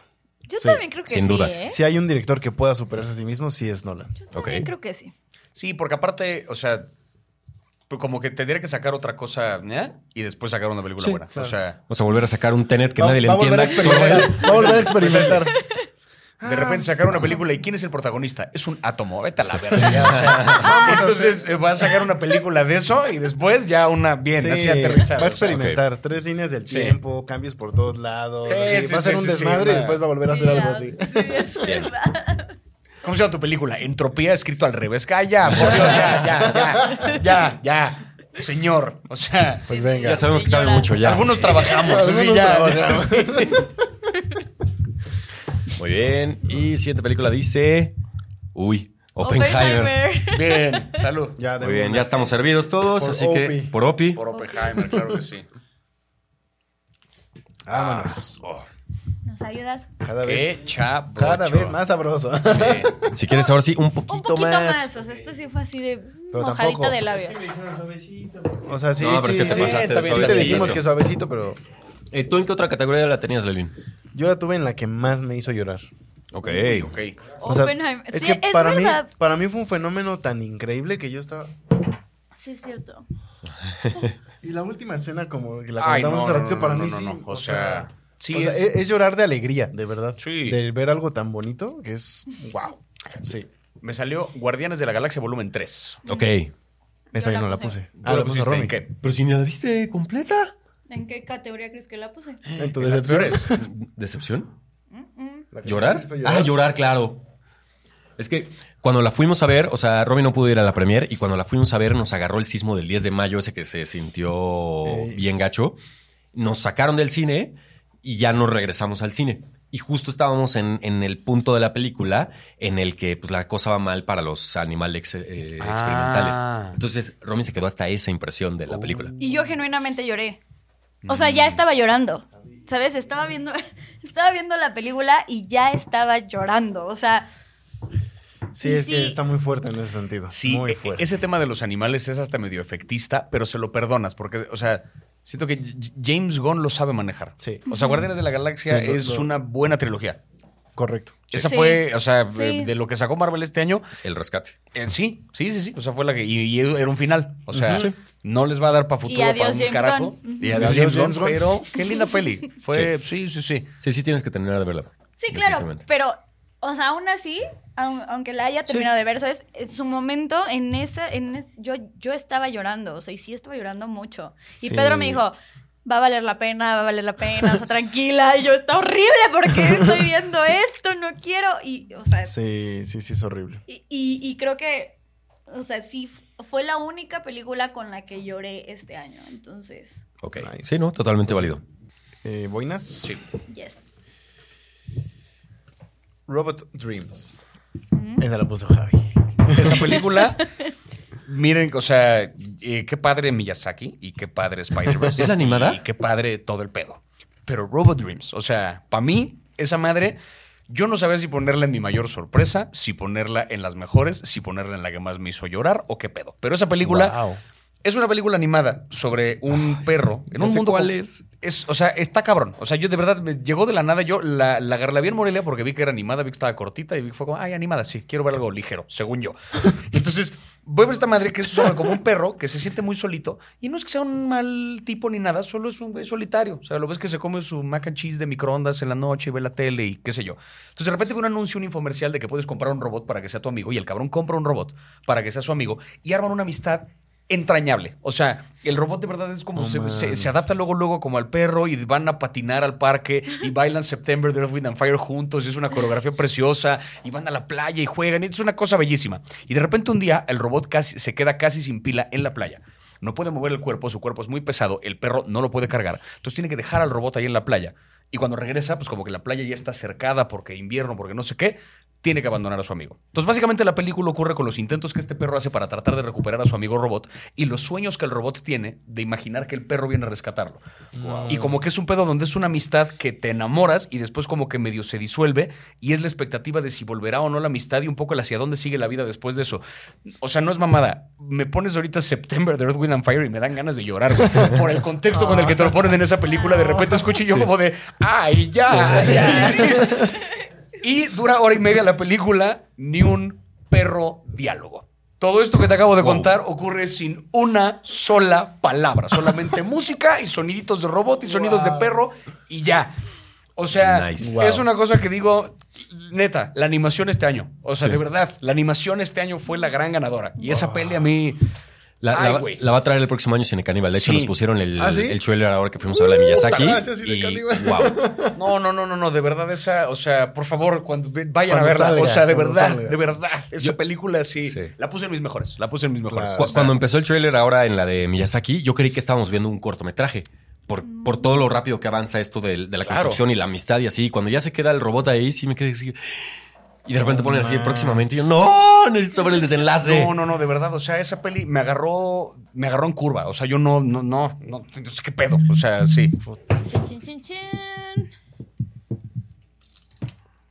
Senior Year. Ah, esa la puse yo. Y ese yo lo puse en mis Las peores, peores. del año. What the fuck is senior ¿Esa cuál year? es esa? Es una mamada que sacaron en Netflix. La vimos, tú me la pusiste. La de Andrew Rice y Rebel Wilson. Pero ese es de este año. ¿Ah, no? Ah, es que yo la vi este año.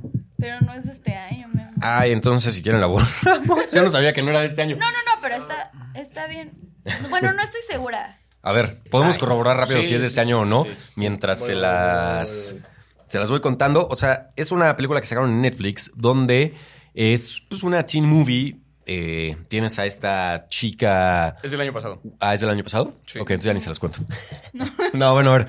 Es una chica, la típica chica güera que, que le va bien en, en, en la prepa y entonces está en su último año de prepa y está soñando con que va a tener la mejor graduación de su vida y va a ser la reina del baile y, y le va a ir súper bien y, y demás.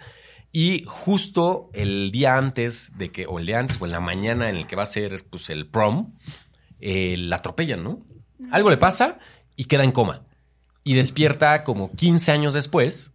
Ok. Y entonces ella despierta y pues cree que es el día de su prom. Y se queda como en ese. O sea, como ese sueño. Su Se queda con ese sueño frustrado. Y Ajá. su edad mental sigue siendo pues, la de una, una niña de 17 años, pero físicamente pues ya es una mujer De 30 y 30 tantos años. Y- Interpretada por Rebel Wilson. Ella tiene mucho ángel. O sea, y se ve, se ve muy bien. Y, y como que sí quieres que le vaya bien. Y sí quieres que tenga su prom. Y que sea la reina del baile. Y que pueda tener la casa de sus sueños. Y cumplir todo lo que quiere. Y después, cuando es Rebel Wilson.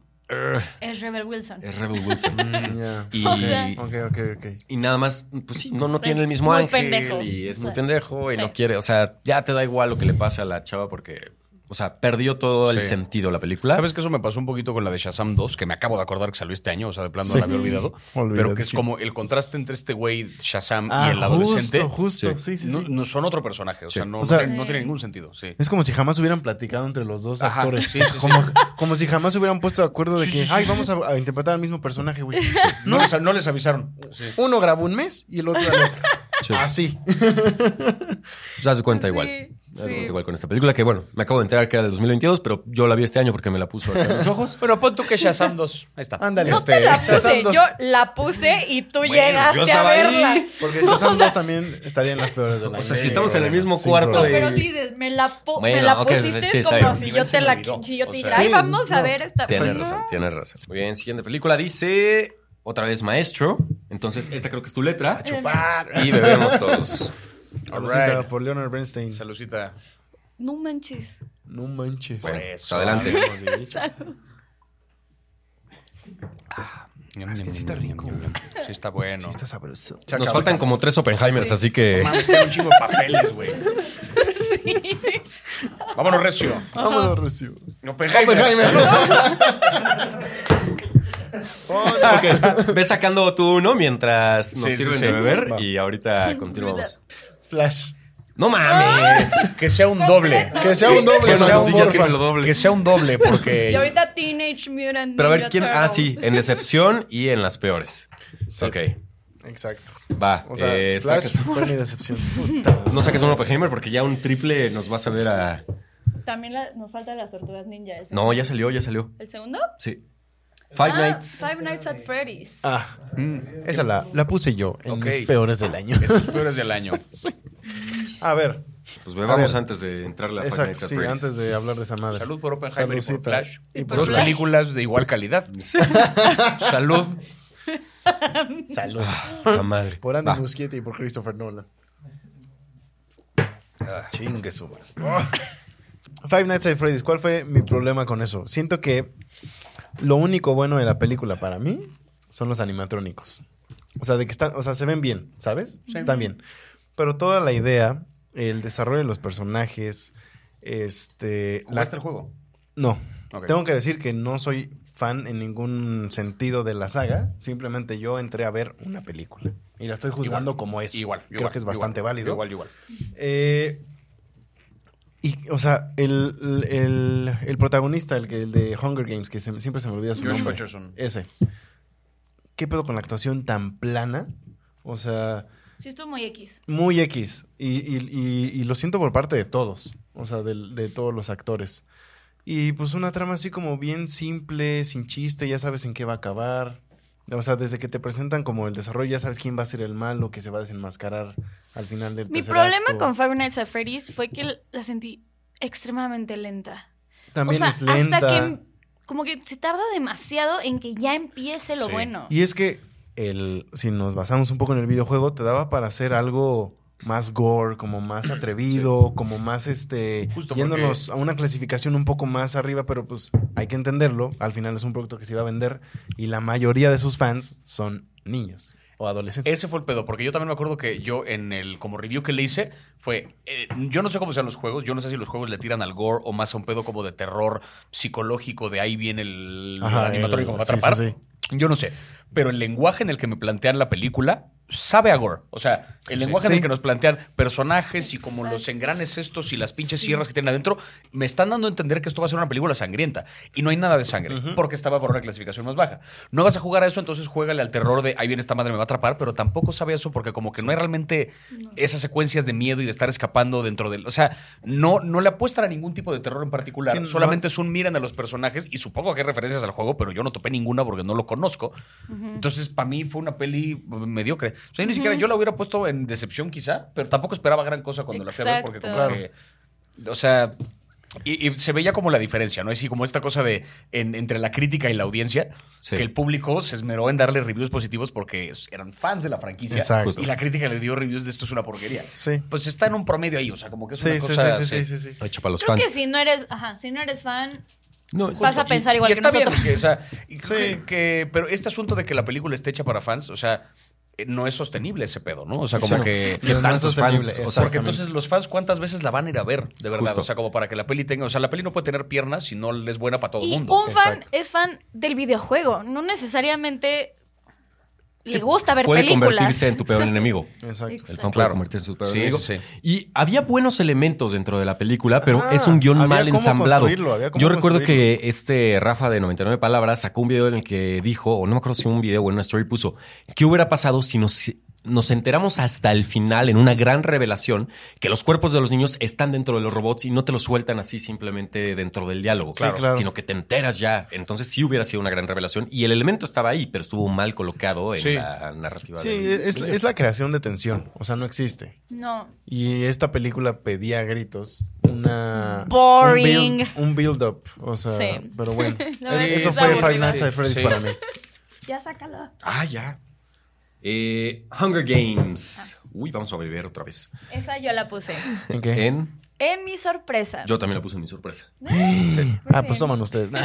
Pues ustedes Pues chupen, ustedes ¿eh? chupen. Este. ¿Quién la sacó esta? ¿El papel? Yo. Eh, Pete, Pete. Ah. vas tú.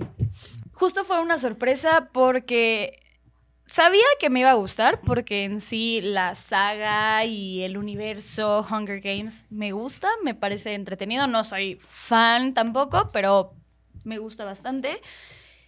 Pero al momento de salir, o sea, salí de la película y dije, wow, o sea, sí, sí es algo que no me esperaba, no me esperaba que me fuera a gustar tanto.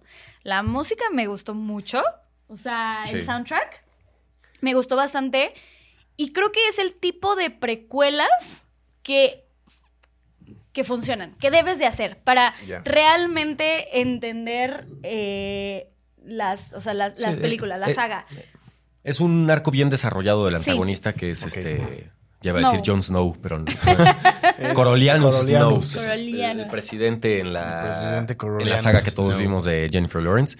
Entonces, tiene, tiene tres actos la película, que es otra cosa que tampoco me esperaba, porque yo, yo esperaba que nada más iba a ser, ok, vamos a ver el desarrollo del- de uno de los primeros Juegos del Hambre, ¿no? Y de cómo surge esta cuestión de los mentores y demás.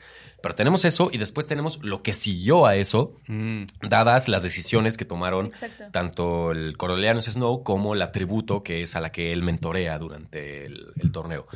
Y ese segundo acto vale bastante la pena. Y luego tenemos el, el cierre, que es donde ya ves cuál va a ser el destino del, del personaje, que hace este full circle perfecto. Y eh, pues sí, definitivamente fue. y creo yo, que- yo sí no esperaba nada de la película y para mí fue una gran Y creo sorpresa. que aunque no, aunque no conozcas eh, Hunger Games, esta película funciona muy bien por sí sola y funciona muy bien en unión a la saga entera. Entonces eso para mí la hace una buena película. O sea, que, que- que ella, eh, que por sí sola funcione en ambas, en ambos casos. Este, entonces, pues sí. Your Place or Mine. Ah, yo, yo, yo yo, puse. yo, yo. ¿Esa, esa cuál es, ¿Qué eh? es eso? Es una rom-com. ¿Qué es eso? ¿Qué es eso? eso? Así estoy yo también. Está Porque bien. la puse dentro de mis peores. Es una rom-com con, eh, de Netflix con Ashton Kutcher y Reese Witherspoon. Ok. Y es el tipo de película que me hacen decir, ya siéntese señora en su máxima expresión. A ver, amamos, todos amamos a Ashton Kutcher, todos amamos a Reese Witherspoon. Nos encantaron en sus, en sus, sus chick flicks, en sus rom-coms, pero ya. O sea, Siéntense. ya, por a- Dios. yo amo a Reese Witherspoon, Ashton Kutcher ya no tanto. Pero, pero sí. Bien, bien. No, bien. Bien dicho. O sea, genuinamente esta película está malísima. Eh, se trata de dos mejores amigos que son, o sea, que se quieren secretamente. gustado. Se quieren secretamente Y- a pesar de que pero- tienen casi 50 años. Exactamente. O sea, eh, exacto, ajá. es- Justo. ¿Y siguen solteros? No. O sea, bueno, Reese Witherspoon es divorciada, ya tiene una hija, y entonces Ok. Ashton Kutcher Ya. va Sí, porque de repente fue como, es un rom-com con Ashton Kutcher y Reese Witherspoon. Y yo, ¿eres de 2008? O sea, por eso digo, ya siéntese, señora. Es que o sea, ya, ya pasó su momento. O sea, y, y como que siento que sí quisieron abogar como por este rom-com para generaciones, pues no sé, para nosotros que los vimos en las rom-coms de, de los 90 Sí, o de los 2000. La de. Las Vegas de Cameron Díaz. Sí, eh, en, en todas las que tuvo Reese muchísimas Witherspoon. más. Sí. O sea, pero no funciona. Está. Es aburrida como la chingada. Entonces, Sí.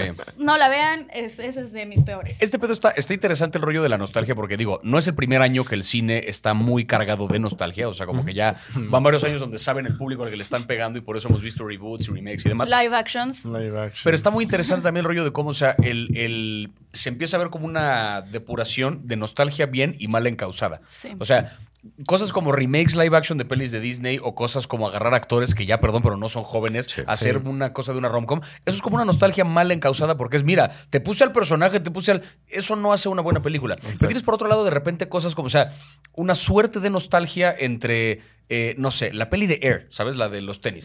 Que de repente como que alude a una cosa del pasado, como que ya medio revives esa nostalgia un poquito. El mismo pedo de Blackberry que mencionabas, ¿no? Sí. La misma Barbie, que también tiene que ver con un juguete Correcto, generacional. O sea, hay de repente como productos de nostalgia como bien encausados, ¿no? Los Flaming Hot, o el qué sé yo. O sea, Sí, sí, sí, sí, como sí. que eh, ya hay un poquito más de... Hubo, nostal- hubo nostalgia buena este año. Sí, Sí. O sea, hubo nostalgia sí. buena. Y creo que viene sí. de la parte de son cosas que ya no recordabas que recordabas. Y, que, la- y que te las venden desde un lugar diferente, además. O sea, Sí, el con pedo una de. Yo no podía creer que me hicieron sentir nostalgia por la pandemia con la peli de GameStop, ¿sabes? O sea, como Claro. que fue. Y es hace dos años. Ok, ok, Ajá. ya, claro. ¿Sabes? claro. O sea, como que Sí, es un pedo ahí es de. reciente, sí, sí, sí. La siguiente película que salió es At Midnight. Ah, yo la puse. Ay, ¿por qué?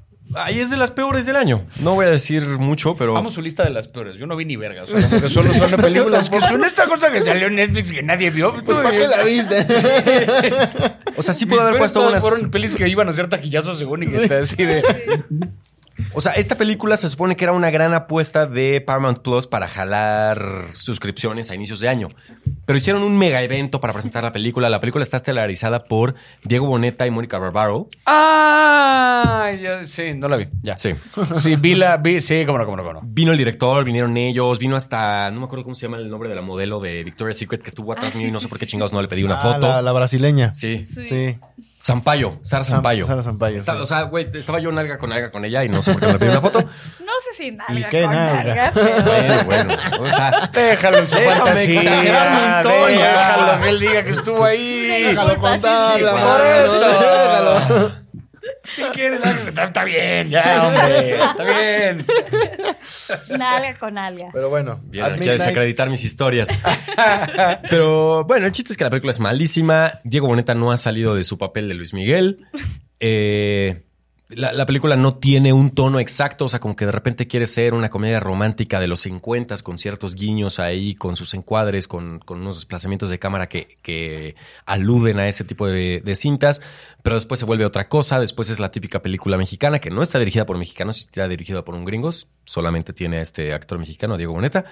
Y no voy a decir más, eh, no la vean. Está en Paramount Plus, pero no la vean. Sí. También yo me acuerdo hace poquito, creo que, creo que Alex Fernández tenía este chiste que hablaba de Luis Miguel y hablaba como de la serie de Luis Miguel y como, el, o sea, Luis Miguel, el de la realidad, pues como que ya iba medio dos, tres desapareciendo culturalmente y de repente sale la telenovela serie de Luis Miguel y como que Diego Boneta se vuelve el nuevo Luis Miguel. Es como que se preguntaba un poco el quién va a ser el siguiente Luis Miguel. O sea, como que hay un tema donde parece que como que Diego Boneta heredó al personaje y ahora él es Luis Miguel. O sea, Sí. y como sí, que sí. es joven y guapo y canta la chingada, órale. Y dentro de 20 años ya él se va a dar a la mierda, pero va a haber otro Luis ¿Quién Miguel. O sea, como que va a ser una cosa, un papel que se va a ir heredando de generación en generación. O sea, como que va a haber Luis ¿eh? Miguel. Así de. Sí. O sea, la idea me parece interesante y quizá ahí hay una película. No lo sé. Alguien escríbala. Este, La neta sí. Pero está interesante. Estaría interesante. Sí, hay Porque que Diego desarrollarla. Boneta sí. O sea, en su, su, su forma de ser, Ah, es que sí. Y es que no solo en la película, o sea, ¿verdad? estaba ahí y cuando iba saliendo le pedían, oye, fotos, sí, claro que sí, mi rey, ven. Sí, sí, vamos, Sí, vamos, a vamos". huevo. pues Sí, sí, sí, sí. también se daba, también se ¿qué dejaba está ir. pasando? Pues sí. ok. Perfect Days. Uf. Esa es otra de estas que, o sea, es que de verdad, o sea, yo no esperaba que mis películas top del año, neta, las agarré creo que todas en Morelia, pero esta no la puse en mi top, casi la puse en la que más me hizo llorar a mí este año. Wow. La peli de Perfect Days es, es la cosa más simple y como que me urge que salga porque no sé cómo recomendarla, pero la peli no se trata de nada. O Ah, sea, sí. es un señor que limpia baños en Japón y ya. Eso es, o sea, es un güey cuyo trabajo es un conserje, es un güey que va a baños públicos que le tocan en una ruta designada y los limpia y es su día a día. Y como que se despierta y tiene su rutina y como que recorta un poco su bigote y se lava la cara y no sé qué y se viste, agarra sus llaves y va y trabaja, y limpia. O sea, nada más es como su día a día y como las pequeñas interacciones que tiene. El asunto es que, o sea, es un cabrón que como que sabe estar en presente como nadie he visto jamás. O sea, de repente está limpiando el baño y luego alguien entra a usarlo, entonces él se sale, tiene que esperar dos minutos afuera del baño, como que es muy poquito tiempo el que tiene ahí para matar, entonces se pone como a ver el reflejo de la gente caminando en la calle en un espejo que, que se ve lindo y es como de, ah, me llamó la atención. Y ya. Y luego va a comerse su almuerzo en una banquita viendo un árbol que le gusta como que le toma foto al árbol con una cámara de rollo, de, o Sí, sea, sí, de, sí. de filme así que porque él la sigue usando. Y al final de la semana va a revelar estas fotos y las que les gusta las guarda y las que no las te rompe y las tira. Y colecciona cassettes y como que los viernes se da su gustito y va a un restaurante que le gusta, que no es un restaurante lujosísimo, solo como que es, gusta, es- es amigo de la dueña y como que... O sea, la película no se llama Exciting Days, la película no se llama Intense Days, se llama Perfect Days. Me suena a. Y eso es exactamente lo que se Lo ve en la película. pasa. El cabrón tiene solo días perfectos porque está ahí. O sea, Claro. y por lo mismo me gusta que limpia baños porque no es un güey que esté construyendo un monumento para la eternidad. y no, no lidia con abstracciones como dinero o palabras. O, el güey limpia y se ensucia y él limpia y se ensucia y él limpia y está bien. Esa es chamba, ¿sabes? Es mantenimiento que él hace, Sí. como que es solo estar ahí en presente. Vive. Y, y el caso es que, o sea, sin Wow. arruinarles, eh, digo, hay un momento en que como que lo medio sacan de su zona de confort y es un poco ver cómo lidia con eso y también es muy bonito. Pero al final, final, final, final, hay una secuencia. Es una toma, un close-up de este cabrón, una toma larga, eh, donde solo es como él, que le ves cómo está procesando una bola de emociones con el rostro. Me mató. O sea, ese actor, no me acuerdo cómo se llama el güey, la peli es de Wim Wenders, pero el- no me acuerdo cómo se llama el actor, pero, o sea, como que esa expresión al final, esa como no sé, sublimación de emociones que a mí, a mí me, me quebró. O sea. Wow. esa peli me hizo tan bien. Es aburridísima. O sea, si la ven de nuevo, no pasa Sí. nada. O sea, no, no, tiene un clímax. No hay un No conflicto. hay estructura. o No hay un conflicto de ah, que de Sí, repente. exacto. No, ne- No, neta no no pasa nada. O sea, no, no puedo enfatizar esto lo suficiente porque de repente. Pero no pasa nada. Yo les advertí. No pasa nada. Pero esa peli. Para que no la hagan de pedo. Para que no me la hagan de pedo, pero dentro de ese no pasa nada, me conmovió de a madres esa película. Así. Ah, a mí ya me, ya me la vendiste muy bien cabrón. bonita. Me Ya me la una vendiste Amelie. muy cabrón. Sí. Pues ojalá se estrene pronto en México. Ojalá, si no, sé que va a llegar a movie. O sea, sé que Ah, es de bueno. entonces a huevo. O sea, Ya, y justo era algo de lo que- lo que platicábamos hace ratito entre Pete y Romy. No, yo. Propósito de año que viene, 2024, ir a Morelia. Sí. Puta, güey. Necesitamos ir a es- Morelia, Es, primera vez que fui y la verdad, armemos algo. O sea, podríamos como hasta de repente, o sea, ya estando allá grabar alguna chingadera o qué sé yo. Ah, pero- órale, va, claro. Es que de verdad, o sea, eh, el festival es intenso y así, o sea, como que yo nunca había ido, pero la selección de películas particularmente, Sí, claro. esa es la que trae lo que pocos festivales. O sea, sí traen de repente películas que es qué pedo de dónde salió esto y películas que esperas y que van para el año que viene y que van para Oscars y que taquilla, o sea, trae de todo. Sí. Y es una gran, gran selección. Sí, creo que sí es mi único propósito. O sea, si hacen esa cosa de propósitos y en Año Nuevo así, Sí. es, es, es mi único, de verdad, ir a Morelia. Porque siento que, o sea, tuvieron la oportunidad de ver tantas películas Sí, güey. tan Sí. buenas. Digo, igual y este año justo tuvieron chance de ver una selección que fue privilegiada, pero no significa que el que viene no. O sea, también hay cosas que van a venir Total, que van a estar muy buenas. Entonces, sí, eh, Justo amigos. Me, me falta que salga mi top del año, mi uno. Así de. Ah, que no ha salido, que también la vi ahí. Ah, creo que ya sé cuál va a ser. pero bueno, sigamos. Vámonos.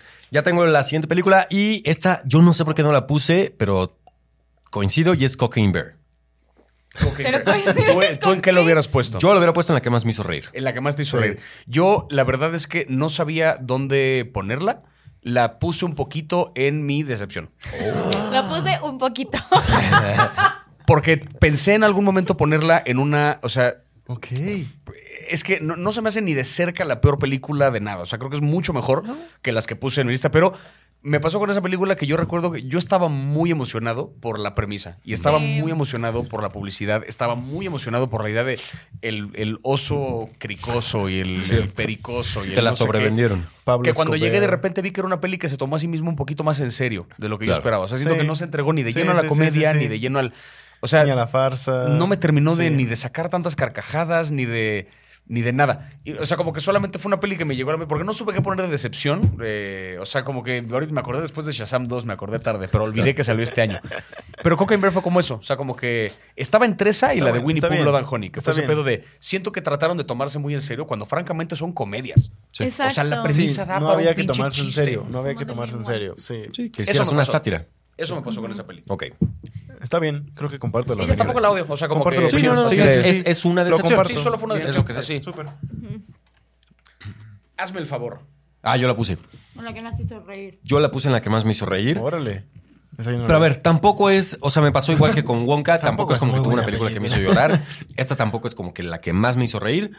Eh, el año pasado sí tuvimos el insoportable peso del talento, ya ni me acuerdo cómo se llama, que es así. Es que esa sí te hizo reír a de Ese, es un peliculón. Esta te mató. güey. Ese es un peliculón.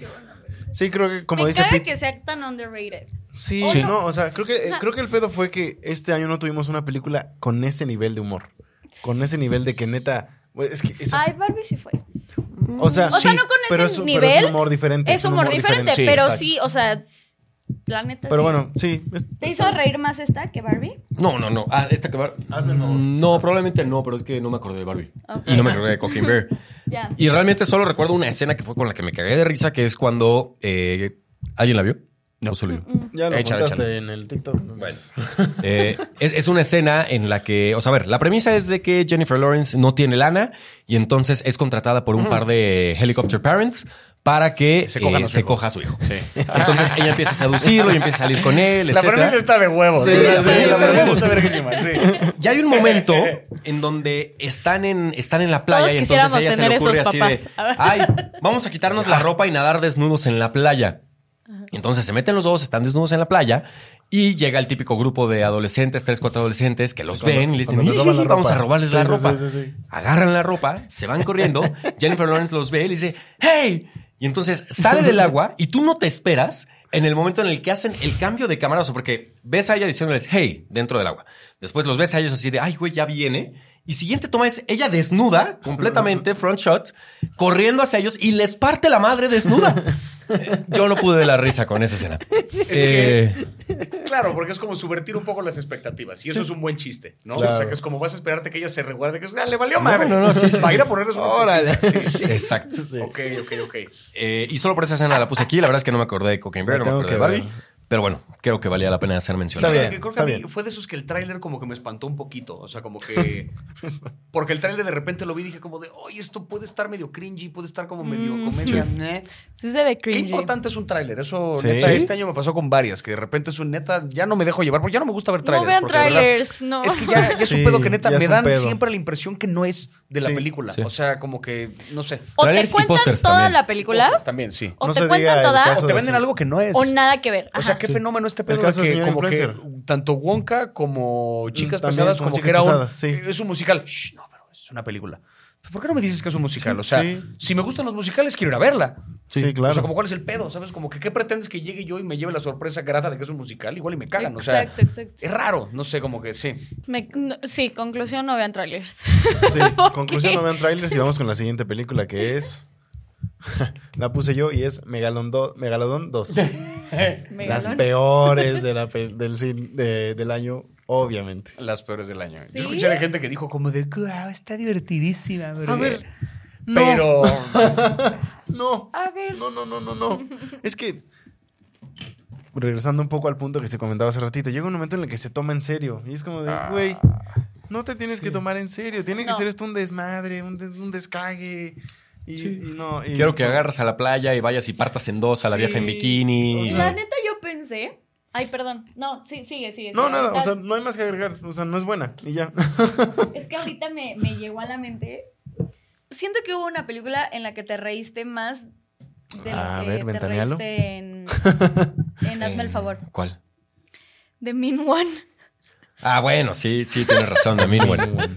The Mean One es la sátira del Grinch, donde el Grinch es un asesino, porque todo salió mal el momento en el que conoce a Cindy Lou, y entonces eh, ahora se vuelve un asesino y, y mata sin cesar cada vez que alguien entona un o jingle. sea, sí. verdad es una- sí. O sea, es, es tan mala que es buena. pero esa sí no se tomó en serio. Exacto. No, Exacto. como en serio. Eso es Justo. a lo que. Es que es clave, es Hagan clave. eso. o sea, eso. esa película está hecha para decir, güey, claramente nos estamos burlando.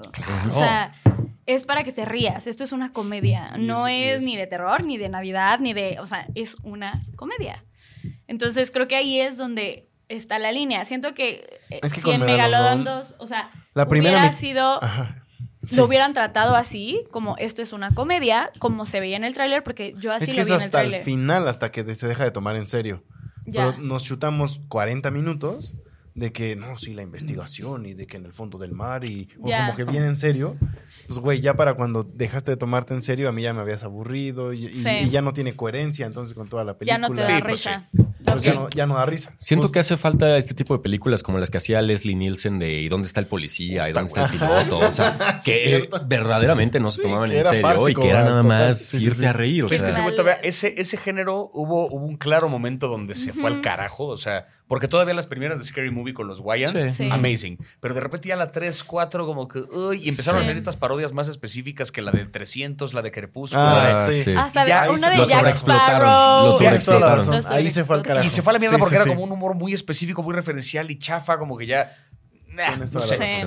O sea, porque todavía de ese tipo Tienes de humor, razón. como de, de chistes como inmediatos, la de Not Another Teen Movie, me Ah. parece un clásico. O sea, Chris Evans es un actorazo Sí, sí, de comedia. sí. Esa Sí. peli siento que se le adelantó a su época. Así, duro. Sí. O sea, Sí, es Sí, cierto. No, que sí. no me acuerdo, o sea, no me acuerdo tanto, pero sí. sí, no, porque yo era muy fan de ese pedo. Yo, o sea, las de Dónde está el policía me las vi. O sea, yo eran mi. En Blockbuster era de a huevo. O sea, se rentaba y se rentaba y se rentaba. y se rentaba, rentaba. Yo era muy fan, muy, muy fan. Hay que buscar dónde están ahora en plataformas. Sí. Bueno, siguiente película es. Shot. Napoleón. Ah, y eso está en... Yo la puse. en Sexy. Esa está en mi decepción. Sí. Eso escuché. Eh, Tampoco Fue la viste. Otra que estrenó en Otra ese que en bloquecito ese del periodo año, de- del Ah, de sí. viaje, y escuché que Estaba era fuera. olvidable. Dije, bueno, listo. No la voy a ver. Ya me la perdí. Sí, ya lo listo. olvidaron los demás. O sea, neta, creo que todos teníamos expectativas altas en, en esto. Bueno, no sé, no sé si todos. Hablo por mí. Yo tenía expectativas altas. Y la verdad es que salí de la película y dije, ¿qué es esto? Eh, igual, o sea, ya lo, ya lo he comentado aquí, pero creo que es una película que habla más sobre el amor de la historia de amor entre Napoleón y Josefina, pero ni siquiera se mete de lleno Sí. a la historia de amor, ¿sabes? O sea, creo que eso hubiera sido muy eso hubiera sido un gran, o sea, súper revolucionario, ¿sabes? Hacer eso así de Sí. a huevo. O sea, tú te esperas una historia épica de guerra, así de putazos, y pum, te doy una historia de amor chingona. Pero ni siquiera fue eso. O sea, se quedó a la mitad de la historia épica de guerra y se quedó a la mitad de la historia de amor entre Napoleón y Josefina. Entonces creo que, o sea, como no fue ni una ni la otra, entonces se quedó en el medio y realmente no exploras al 100% ni al personaje, ni eh, todas estas, como eh, esta mente que, Napoleón tenía, esta visión, eh, nunca ves sus tácticas de guerra, nunca ves qué es lo que pasa dentro de su cabeza, siempre lo ves así embarradito, no se explora al 100% al personaje.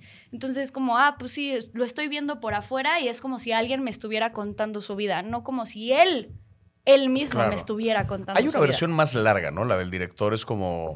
Dicen que Se sí. supone, se, supone. ¿no? Es Sí, este- sí, el, eh, o sea, sí, su director Scott, Que ya también. pero no como- sé, o Mira, sea, yo en todo caso, o sea, la verdad es que esta ya me la perdí porque ya me dio hueva. O sea, como que no hubo ningún comentario positivo. Si acaso le daré chance al director Scott porque me he llevado más de una sorpresa con, con eso. O sea, que de repente Sí. la versión que sale en cine es como que, nah, pero porque hubo un estudio que le hizo mil cortes y luego la del director es como, Sí. ah, esta es su visión completa. O sea, sí puede ser, puede ser que sí. pero tampoco, o sea, por lo que he escuchado, tampoco es como, o sea, no sé de qué manera se arreglaría que falla con más Sí, material extra. O sea, como que no, sí. Sí, porque no, no, no es desde un inicio, ¿sabes? O sea, y, y digo, visualmente, y creo que tiene escenas muy impactantes, tiene escenas de guerra muy memorables. O sea, hay una que es como abajo del agua, que está cabrona, y eso sí se lo aplaudo muchísimo, pero en sí creo que el mayor problema fue la narrativa y el ritmo de la película. Ya. No, no nos llevó a ningún lado. Vanessa Kirby lo hizo excelentemente bien. Joaquín Phoenix a mí sí me gustó, pero Hasta hasta, ahí. ahí. Ya. O sea, creo que el, el mayor problema, yo sí le diría que fue la dirección. Ya, ya, ya estamos por terminar, quedan poquitas. Creo que quedan varias repetidas, entonces vamos a estar Varios, viendo. varios shots seguidos. Eh, yo tengo. John Wick 4, esa la puse yo. También. Bien, Ah. ¿mejores? Sí. Perfecto. sí. Eh, algo que decir que no hayamos dicho y que no se sepa ya es acerca una, de... o sea, qué concierto, qué, Qué concierto. qué orquesta de vergazos, o sea, de verdad era yo no, no, no, o sea, es que poesía, carajo. O sea, de- no, no, no tiene sentido lo, lo brillante que es tan, tan poquita historia, tan poquita trama, tan poquito diálogo, porque de repente es un cine que le apuesta a lo que le tiene que apostar. o sea, no nos están dando una trama que no nos hacía falta y que nadie pidió, ni una justificación de por qué sigue vivo el que tal, ni de dónde sale el villano. No importa. Están Sí. poniendo circunstancias para que puedan hacerle homenaje a películas de acción de otras décadas y para que John Wick pueda matar a 300 cabrones en una hora y media y a otros 300 en la siguiente hora y media y. O sea, yo de, de verdad la fui a ver, al- me acuerdo que la, la fui a ver a la, la premier y después de eso la volví a ver, la volví a ver una tercera vez yo como diciendo a ver si en algún momento se me va el hype. Jamás. Jamás, O sea, cada vez que la veía, la primera escena, la de el hotel ahí en, en, este, en Japón, Sí, sí, sí. que de repente como Es que buenísima, es esta buenísima. tomita donde es como de ya van a empezar los chingadazos, ah, se me pone la piel chinita y yo como de ¡Ay, es momento! Ay, no, no, no, no, Sí. no, no, no, no, John Wick, o sea, urge, urge con desesperación un premio Oscar Golden Globe todo a mejor doble de acción. Sí. Urge. Sí. Pero cabrón, o sea, neta es una cosa de eso es actuar. Sí. Es un estilo de actuación que tiene una meta muy específica, pero es actuar. Sí. Así como hacer reír y hacer llorar y dar miedo y tal son diferentes. Madrearse en escena es otra cosa. 100%. Urge. Y es una chamba igual de importante que el maquillaje, que el vestuario, que el diseño de producción, todo lo demás. Y sí, yo la disfruté. ¿Y qué pedo la plano secuencia, el plano secuencia de, De las, las escaleras? escaleras. No, no, no, o Ah, sea, pinche no, no, locura. no, no. Eso es cine. Es que Eso esas sí. coreografías, o sea, Eso o sí. sea que alguien dijo como, pero no quiero cortar, entonces vamos a ensayar esto 700 veces. Ay, bravo, bravo. Sí. O sea, sí, no, no, no. Y las referencias, los homenajes. Yo recuerdo que yo la fui a ver medio tarde. Trabajo Yo la fui increíble. a ver como a las dos, tres semanas de que ya había salido. Y mencionaban mucho del homenaje que hacía The Warriors. Yo no había visto The Warriors. ¿No visto la The renté, Warriors? la vi y después fui a ver John Wick y. No, o sea, casi me vengo. O sea, la locutora de radio hablándole aquí de cerquita al micrófono y de repente, ahora John Wick es no sé qué, y lo van siguiendo y como Sí. que van, o sea, y estas diferentes pandillas de diferentes como estilos y colores y chingada, ¿qué pedo, güey? Es una... es Eso un sí, eso sí recomendamos. O sea, si pueden ver justo específicamente esta película, o sea, Warriors antes. De ver John si, Wick si 4. es que no la han visto. Sí, porque Warriors es aparte un clásico de acción setentero, o sea, es, es grande. Es- Muy. sí. Muy, sí, sí, sí. Venga, sí. seguimos. Papelito dice... Ya quedan pocas. ¿eh? Juegos del hambre. Ay, a beber. ¿Quién la Eh, puso esta? Yo la puse, al igual que Romy, en sorpresa. Ok. Salud por Corolianos Snow por y Corolianos Snow. por los tributos caídos. Por Jon Snow. Salud. Jon Snow. Este güey. Por otro lado. Por andar chiflando ahí. Por andar. Es que Por no chifla, él, él silba. Al Silva. Iba yo, ¿verdad? Yes. Sí. Este es el de Romy. Eh, a los que siguen hasta este momento del podcast les advertimos que ya vienen varios shots, porque no han salido varios que ya se repitieron, entonces se va a poner divertido. Ahí ya valió. y hablando de shots, a... No mames. Oppenheimer. Of course. Hijo de la chingada, vamos a combinar. Puta, qué bueno que no traemos coche. Nadie trae coche. Nope. Sí, no. Bien. Buena Eh, decisión. No, aparte, o sea, me he encontrado, digo, me he movido en Uber toda la semana, pero me he encontrado a todos los alcoholímetros. O sea, sí es un pedo como que digo, Sí, neta, qué, ahorita- qué bendición que de verdad no he manejado toda la semana porque... En esta época Sí se ponen está perris. lleno Es de una mamada. En todos lados. Y de repente a las 2 de la tarde, que es como de ¿quién viene pedo a las 2? Además de yo, a las 3 manejando. y y que qué ¿Por? bueno que no vengo manejando, porque sí. Pásale la... Pero, Bueno. a ver, vemos. Ah, bueno, pero Ah, claro. medi- medio shot por Oppenheimer. Medio shot por Oppenheimer. Salucita. Saludo, Pi. Uf. Estoy segura que esta estaría en la de los tres, pero no la hemos visto y es Poor Thing. Ah, esa, qué coraje no haber esa, visto Poor Things, güey. Esa, o sea, con todo lo que vi, esa es mi película número uno del 2023. Para mí, o sea, eso se llevó Sí. de calle A todo. todo lo demás. Wow. O sea, digo, ya se hablará más eh, largo y tendido cuando salga la película, porque aparte el descubrimiento de la trama es, es parte de, pero básicamente es como una versión, eh, ¿cómo decirlo? Como una versión muy cargada de, de sexo y de humor y una cosa vulgar y brillante de la historia del monstruo de Frankenstein. Eso es básicamente lo que ocurre en la película. Y el personaje de Maston, que es la figura central, es un poco como esta mujer que medio es una niña, pero del cuerpo una mujer, que básicamente descubre todos los aspectos de la vida. O sea, todo lo que tiene que ver con política, con sexo, con filosofía, con dinero, con cómo cómo opera el mundo, en un mundo además como muy torcido, un mundo fantástico que construye Yorgos Lántimos brillantemente. O sea, desde que arranca, de repente estás viendo unas criaturas que es como de repente un pato con cabeza de perro. Dices, ¿por qué? No lo sé, pero no importa, me encanta. Así. Sí. Es, es una cosa muy, o sea, te digo, vulgar, brillante, eh, compleja, divertida Y lo de Emma Stone, o sea, ella y Mark Ruffalo traen una química imposible, imposible, o sea, se ve que se divirtieron, Wow. o sea, que congeniaron así, Wow, wow, perfecto, pero sobre todo porque Mark Ruffalo tiene muy claro que la estrella es ella. O sea, como que muy claro en la dinámica que él no trata de opacarla porque no se trata de eso, él tiene claro que la película es de ella. Y entonces hace todo lo que le toca como actor, como para empujar Para más arriba a la estrella de la película Claro. que se me hace como, o sea, que dices, Mark Ruffalo es un actor noble y generoso, que es, de eso se trataba, y Emma Stone le respeta el esfuerzo, y para mí, si no gana el Oscar, hubo fraude, no hay alternativa. No hay o sea, otra. la película no creo que gane, porque hay otras que lo que tú quieras, y luego es como complejo el discurso, y no sé si guion, no sé si dirección, pero Emma Stone. No hubo a otra actriz en el año que hiciera algo remotamente cercano a lo que hizo Emma Stone. Para mí. O sea, sí. Me urge. Brutal. Me urge verla. Madre. Eh, sí, o sea, yo soy fan del cine de Yorgos Lántimos desde que fuimos a ver The Lobster a la Cineteca hace ya varios años. Sí. Qué pinche locura de película. Y después el sacrificio, el sacrificio del ciervo sagrado, The Favorite. No he visto sus primeras películas, las que están en griego. Eh, Uy. Pero me urgen también. Hay una por ahí que sé que, que- o sea, que es como un- una situación tipo de unos, una familia que crece encerrada en una casa y que, o sea, O sea, eh, un pedo ahí sí. peculiar. Pero esta, justo hablé con un par de personas que como que no son los mayores fans del cine de Yorgos Lanthimos y que Poor Things puntualmente sí les gustó mucho. O sea, como que hay una cosa donde se sintió un poquito más accesible para la gente para la que no es accesible, pero no sacrifica su identidad como director. O sea, sí sigue siendo muy Yorgos Lanthimos en lo que Wow. hace es, es una cosa. No, Poor Things, neta, qué pedo. Y resulta que Yorgo es un nombre muy común en Grecia. O ¿Ah, sea, sí? Ahora que estuviste por allá, sí, todo el mundo Ahora estoy por allá, de repente conocí como cinco Yorgos. O sea, O sea, sí sí, fue como Yorgos de- y Sorba son. Sí, sí, sí, como de, ah, caray, this is a thing. O sea, el señor sí. Sí, es, Juan Pérez. Sí, sí, sí. sí, O sea. Juan no, Pérez. No sé si le lántimos, pero Yorgo a el huevo. nombre o sea, más común del mundo. sí. Yorgo sí es común de madre, así de sí, sí, sí. Pues de Grecia. No, Things. No, de Grecia, sí, Güey, sí, sí. Sí, lo Ah, no, yo sabíamos. voy a- Ah, perdón, perdón. Siempre mis salsas, Sí, vas a ver qué mala onda, ¿eh? Híjole, no, ma, qué horror. Ok, dice Candy Cane Lane, Ah, esa yo la, la puse. película de Navidad de Eddie Murphy que se estrenó en Amazon Prime. ¿Es una de tus peores? Sí. Casualmente todos medio- peores son de streaming. Sí, sí está medio- medio Este. Una película de Navidad con Eddie Murphy que está Fin. malísima.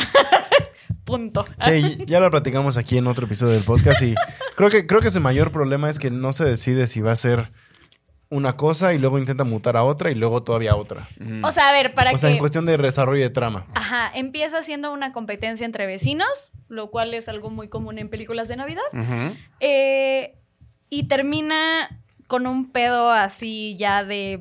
O sea, hay, hay una elfa y está Santa Claus que, unos- que tiene magia y que hace a gente como en figuritas de Navidad. Hay una maldición Hay que una tiene que maldición. ser Hay una maldición que hay que romper. Se olvida de que es una película de Navidad. Es que ese tipo de Y empiezan a películas. agregar Sí, y sí, sí. agregar y agregar. Son de estas que Sí. son, ¿quién aprobó este guion? O sea, ¿quién, ¿qui- ¿quién, quién leyó esta mamada y dijo, ay, produ- Vamos a demos de hacerla"? 20, 30 millones de dólares para que. ¿Cuánto va a costar esa Sí. película? Sí, además.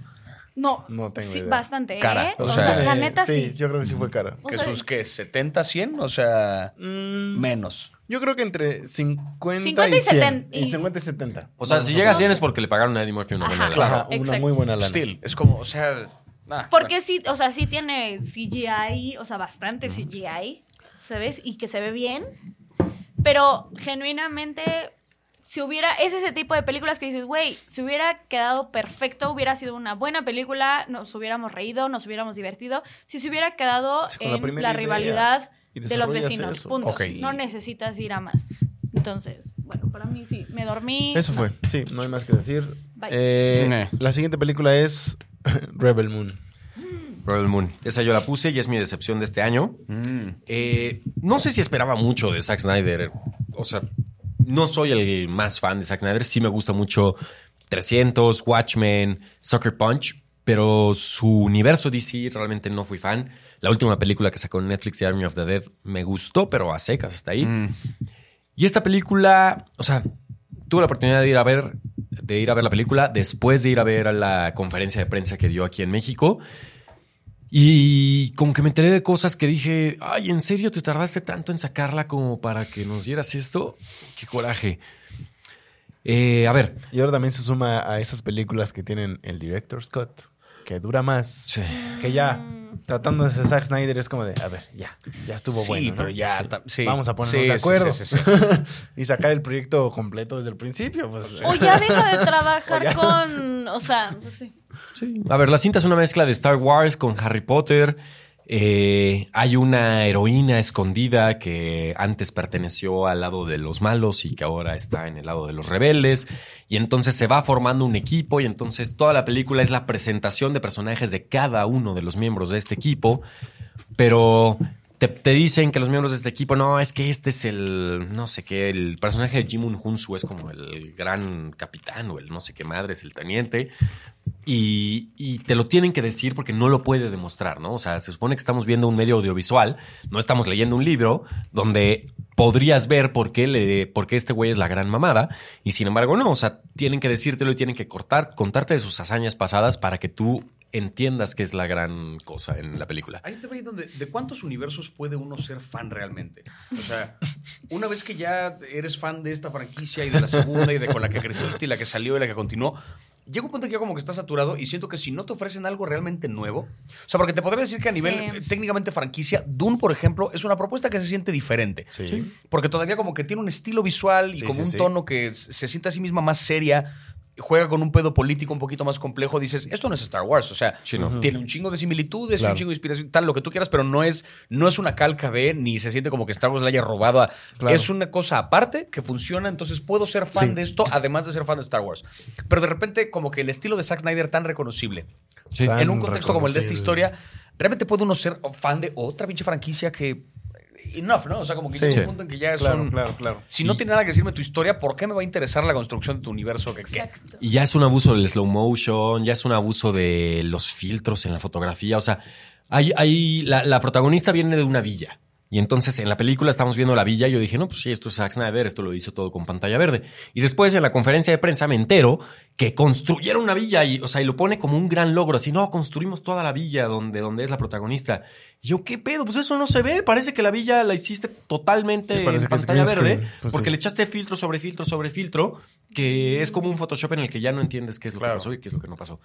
Entonces, pues bueno, Pues bueno. una decepción. Rebel Moon, Te digo, ya hay también hay un poquito los trailers, o sea, a lo mejor no te dicen tanto de la trama, pero sí dos, tres del tono y de lo visual. O sea, como que el tráiler de Dune me emociona versus no me emocionó nada el tráiler de Creator y el de Rebel Moon tampoco, como que Sí. Es que también hay. O sea, tiene su chiste hacer trailers. mucho. Sí, sí, sí, sí, es un arte. Me acuerdo que el año pasado hablábamos de lo mucho que nos emocionó el trailer de Barbie con esta alusión a Odisea en el espacio. claro, espacio. claro. Sí, ya, sí, sí. ya no lo habían vendido. No necesitábamos ver nada más. nada más. para Y, ir y fue un verlo. tráiler muy brillante porque aparte sí es, o sea, respetó el humor que nos prometió ahí. Porque era un pedo donde Sí, es un sí. hablo, hablo de cine y me burlo del cine, pero también Sí. hago como homenajes, pero Y además no es un trailer. Porque literal sale en la película. claro. O sea, es- te están poniendo parte de la película. Te pusieron el Y principio eso no de la película. pasa. Es sí. Y es un gran inicio. Sí, Y todos creíamos que no iba a estar. O sea, porque creíamos que estaba Ajá. haciendo una construcción a- además de lo que es la película. Sí, Pero no. sí estuvo. Ok, siguiente. Ah, Mission Impossible. Uy. Yo le quise ¿Sorpresa? dar crédito porque la puse en las mis mejores del año. Ok. Ah. Porque la disfruté mucho.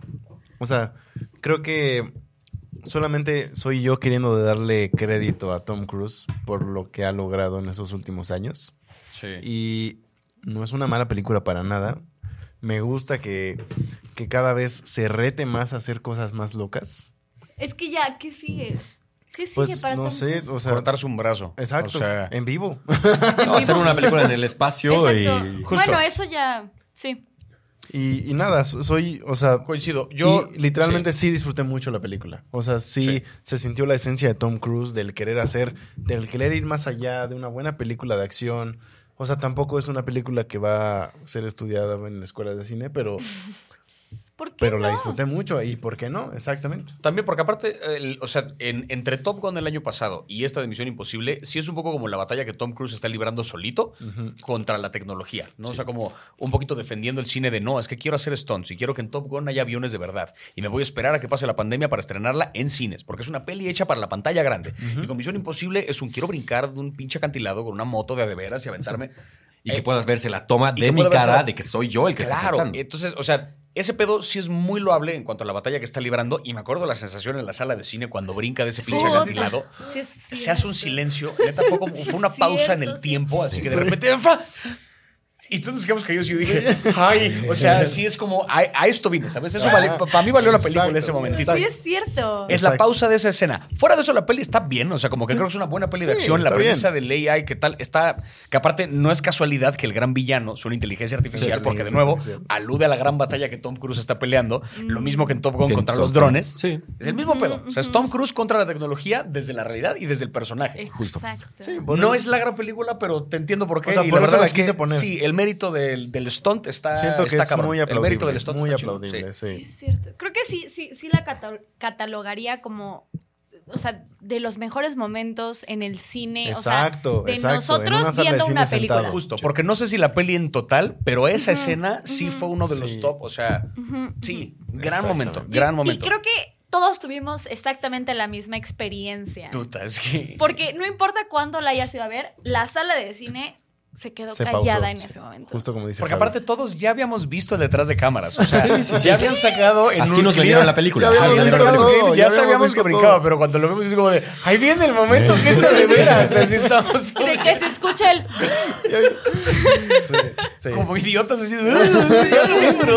"Ah, ya lo vi, bro". Y es muy bonito. Es Sí. la magia, sí. Sí. Tom Cruise, y- no te mueras nunca. Ay, por favor, cara. ¿Y dónde está la esposa del cienciólogo? También, este, o sea, la, ¿La esposa o la ex esposa? no, la, esp- la esposa que desapareció del jefe de, ciencio, de la cienciología, o sea, Ay, yo no sé eso. ay, no me eso lo es sé. todo un trip. O sea, el actual líder de la iglesia de la cienciología, su esposa, hace una década, no sé cuánto, que no se le ha visto. O sea, el rumor es que se le desvivió.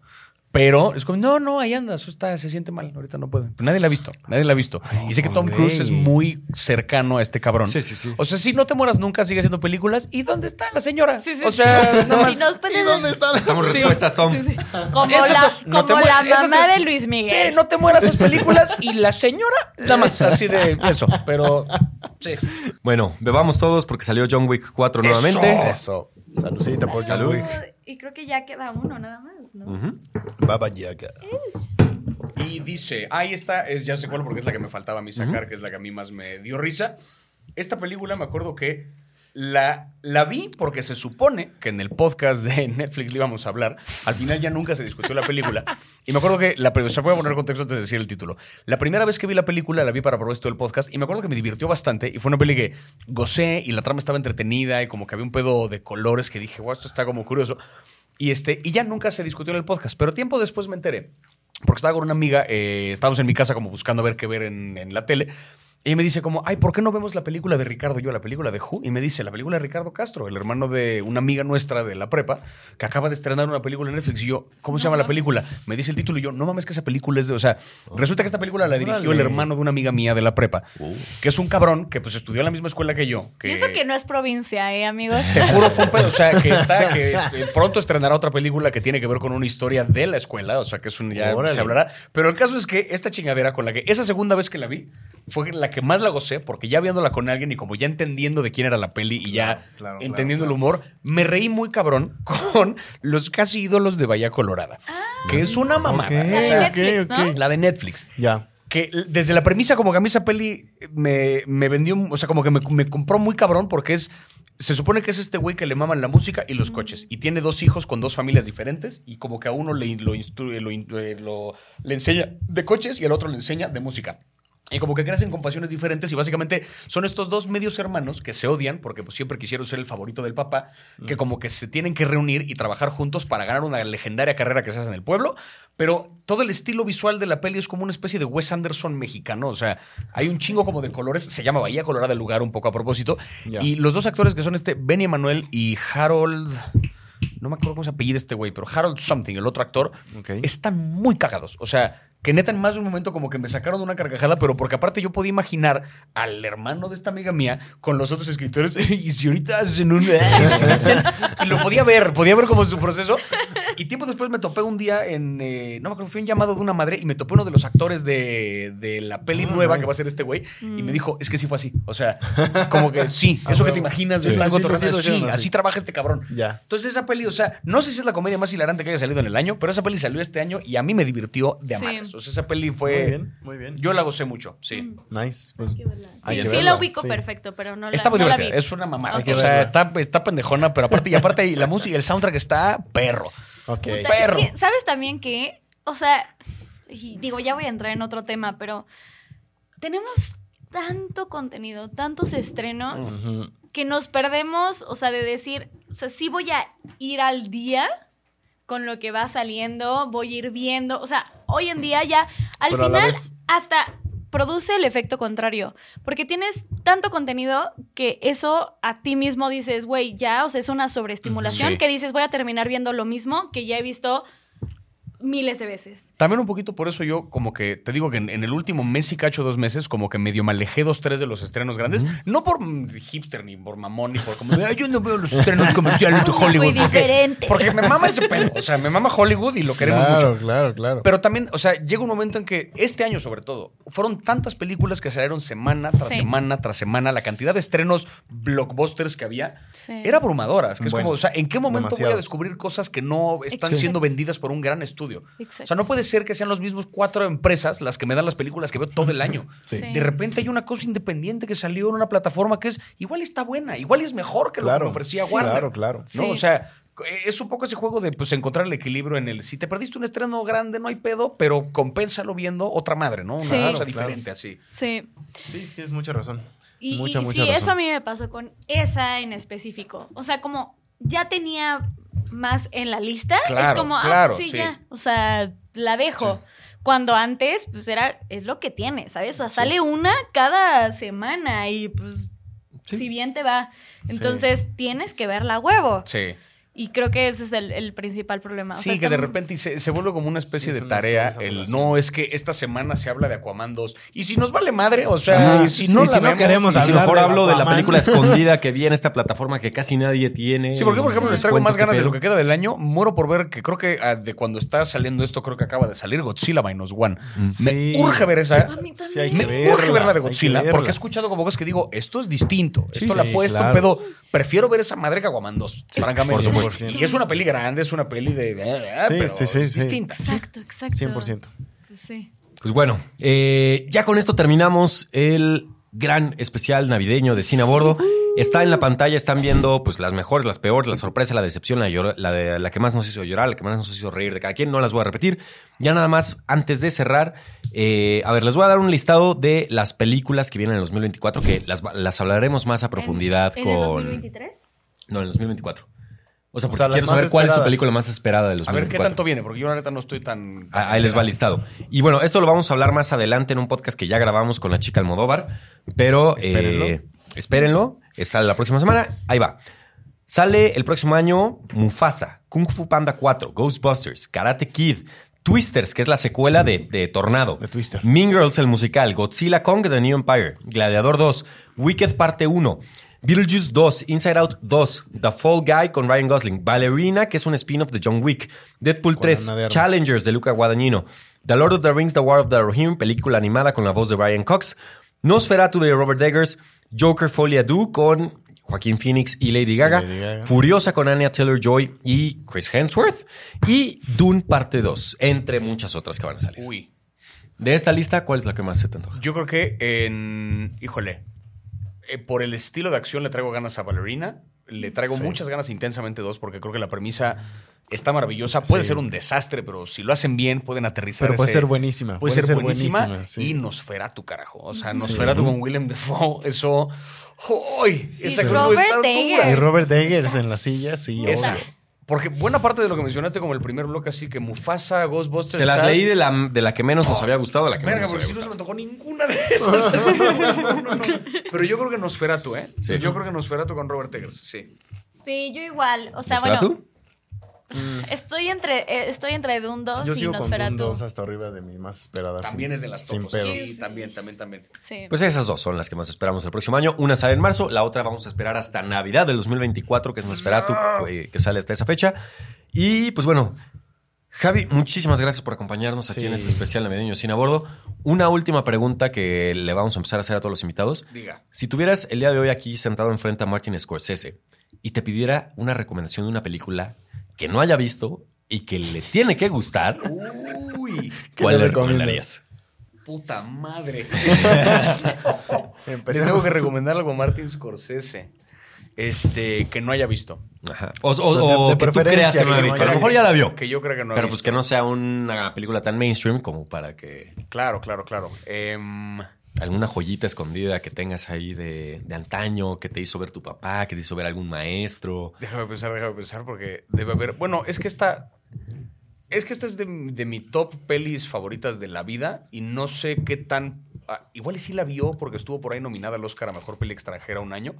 Pero no sé si el güey se dé esas pelis religiosamente, entonces igual y no. Religiosamente. Es que, ¿por qué? Porque no, porque, o sea, Sí, sí, sí, como que dentro, dentro de mi top películas de la vida, o sea, no, no, no he armado como mi, mi top 4 de Letterboxd, por ejemplo, pero de esas cuatro tengo Ya. tres, Ok. que son la de Druk, la de Another Round, de Ok. Matt Mikkelsen, que estoy Sí, sí, seguro que sí. esa sí la vio. Sí. Shrek en español.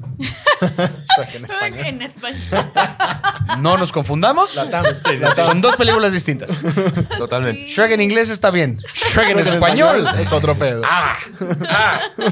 Entonces, Druk, Shrek en español. Y la otra que tengo ahí en esa lista es la del Círculo Roto, que es la que no sé si a lo mejor vio o no, pero que. Es que es una película que se o sea, cada vez que la veo he llorado esa película. Es de 2013, estuvo salió el año que ganó La Gran Belleza el Oscar a mejor peli extranjera. Ok. Que La Ok. Gran Belleza es Ya. un peliculón, es una peli italiana que, pues sí, o sea, eh, un poco le pasó por encima porque era como más grande. Sí. Pero esta peli es un, como una cosa muy íntima, el, el dibujo de una relación entre un músico y un artista de tatuajes en Bélgica que tienen una hija y a la hija le detectan un cáncer y como que es un poco la historia de cómo lidian con la enfermedad. Ok. Ni siquiera un tema de dinero porque Bélgica, o sea, nobody cares, o sea, como que se, se arregla el dinero. Sí, sí, sí. El pedo es más como la cosa emocional de de estar lidiando con este pedo con la hija, pero la peli va brincando de cuando la hija tiene cáncer al pasado cuando estos güeyes se conocen y se enamoran. De regreso al cáncer, de regreso a su primera no. cita. Entonces, Ya. ver este, este amor tan real que crece entre estas dos personas, a la par que sabes que dentro de unos años van a estar sufriendo en el hospital con una niña que aún no existe, Ay. coño. O Es, sea, es un drama. es un drama. Es un sí, dramón, no, no, no. Pero, pero es muy bonito porque aparte eh, va acompañado. El cabrón es músico de country. Y entonces toda la peli como que es música que graban ahí en vivo para la película. O sea, son músicos. Wow. Entonces todo el soundtrack de la peli, que el soundtrack es una belleza, es puro como bluegrass country, pero bien ejecutado. Y este güey como que de repente el artista este de tatuajes se suma a la banda y canta precioso. Y como que tienen una dinámica donde los ves en el escenario que están enamoradísimos. Y tú dices, no están actuando un carajo, güey. Se Estos quieren güey. Y a mí me rompe mí el no corazón ver como ese nivel de cariño. Y el final, final, final de la peli es un contraste muy cabrón entre de todo el soundtrack. Es quizá la canción más alegre, más movida, versus un final que duele. O sea, como que lo que pasa es triste. Y ese contraste entre te voy a soltar la música más feliz en este momento. Así, o sea. Sí, Wow. Te rompe, te rompe. Pues no claro. sé si la ha visto el señor Scorsese esa película, pero, Pero si sería- no, yo le diré esa. Y si no, Robot Dreams. Ante la, ante Robot Ante Dreams. la Esas son las dos. Excelente. Muy bien, pues muchísimas gracias a todos por quedarse hasta el final de este episodio especial de Cine a Bordo. Y nos vemos el próximo año para las mejores, las peores, las sorpresas, decepciones, llorar, reír, etc. Yo solo quería soltar a la banda antes de que Sí, nos vayamos, que acabo de trepar apenas ahora 25 de diciembre en mi canal de YouTube un análisis especial, un Yo te lo comparo especial navideño, donde comparé Con One Punch Man. es un Ándale. especial navideño Ándale. Donde hay un análisis interesante acerca That's de el poder de la mentira en nuestras vidas, en Klaus y en One Punch Man. Entonces, Para nada, que lo vayan a checar, Para que lo vayan a checar verlo, redes, a mi canal y eso. Así de Ah, fácil. Bien, Eh. Eso me interesa. Yes. Ah, caray, eso sí me interesa. Eso sí me interesa. Sale meme de Ludovico Peluche. Muy bien. Pues listo. Gracias. Chao, baby. Gracias por estar hasta acá.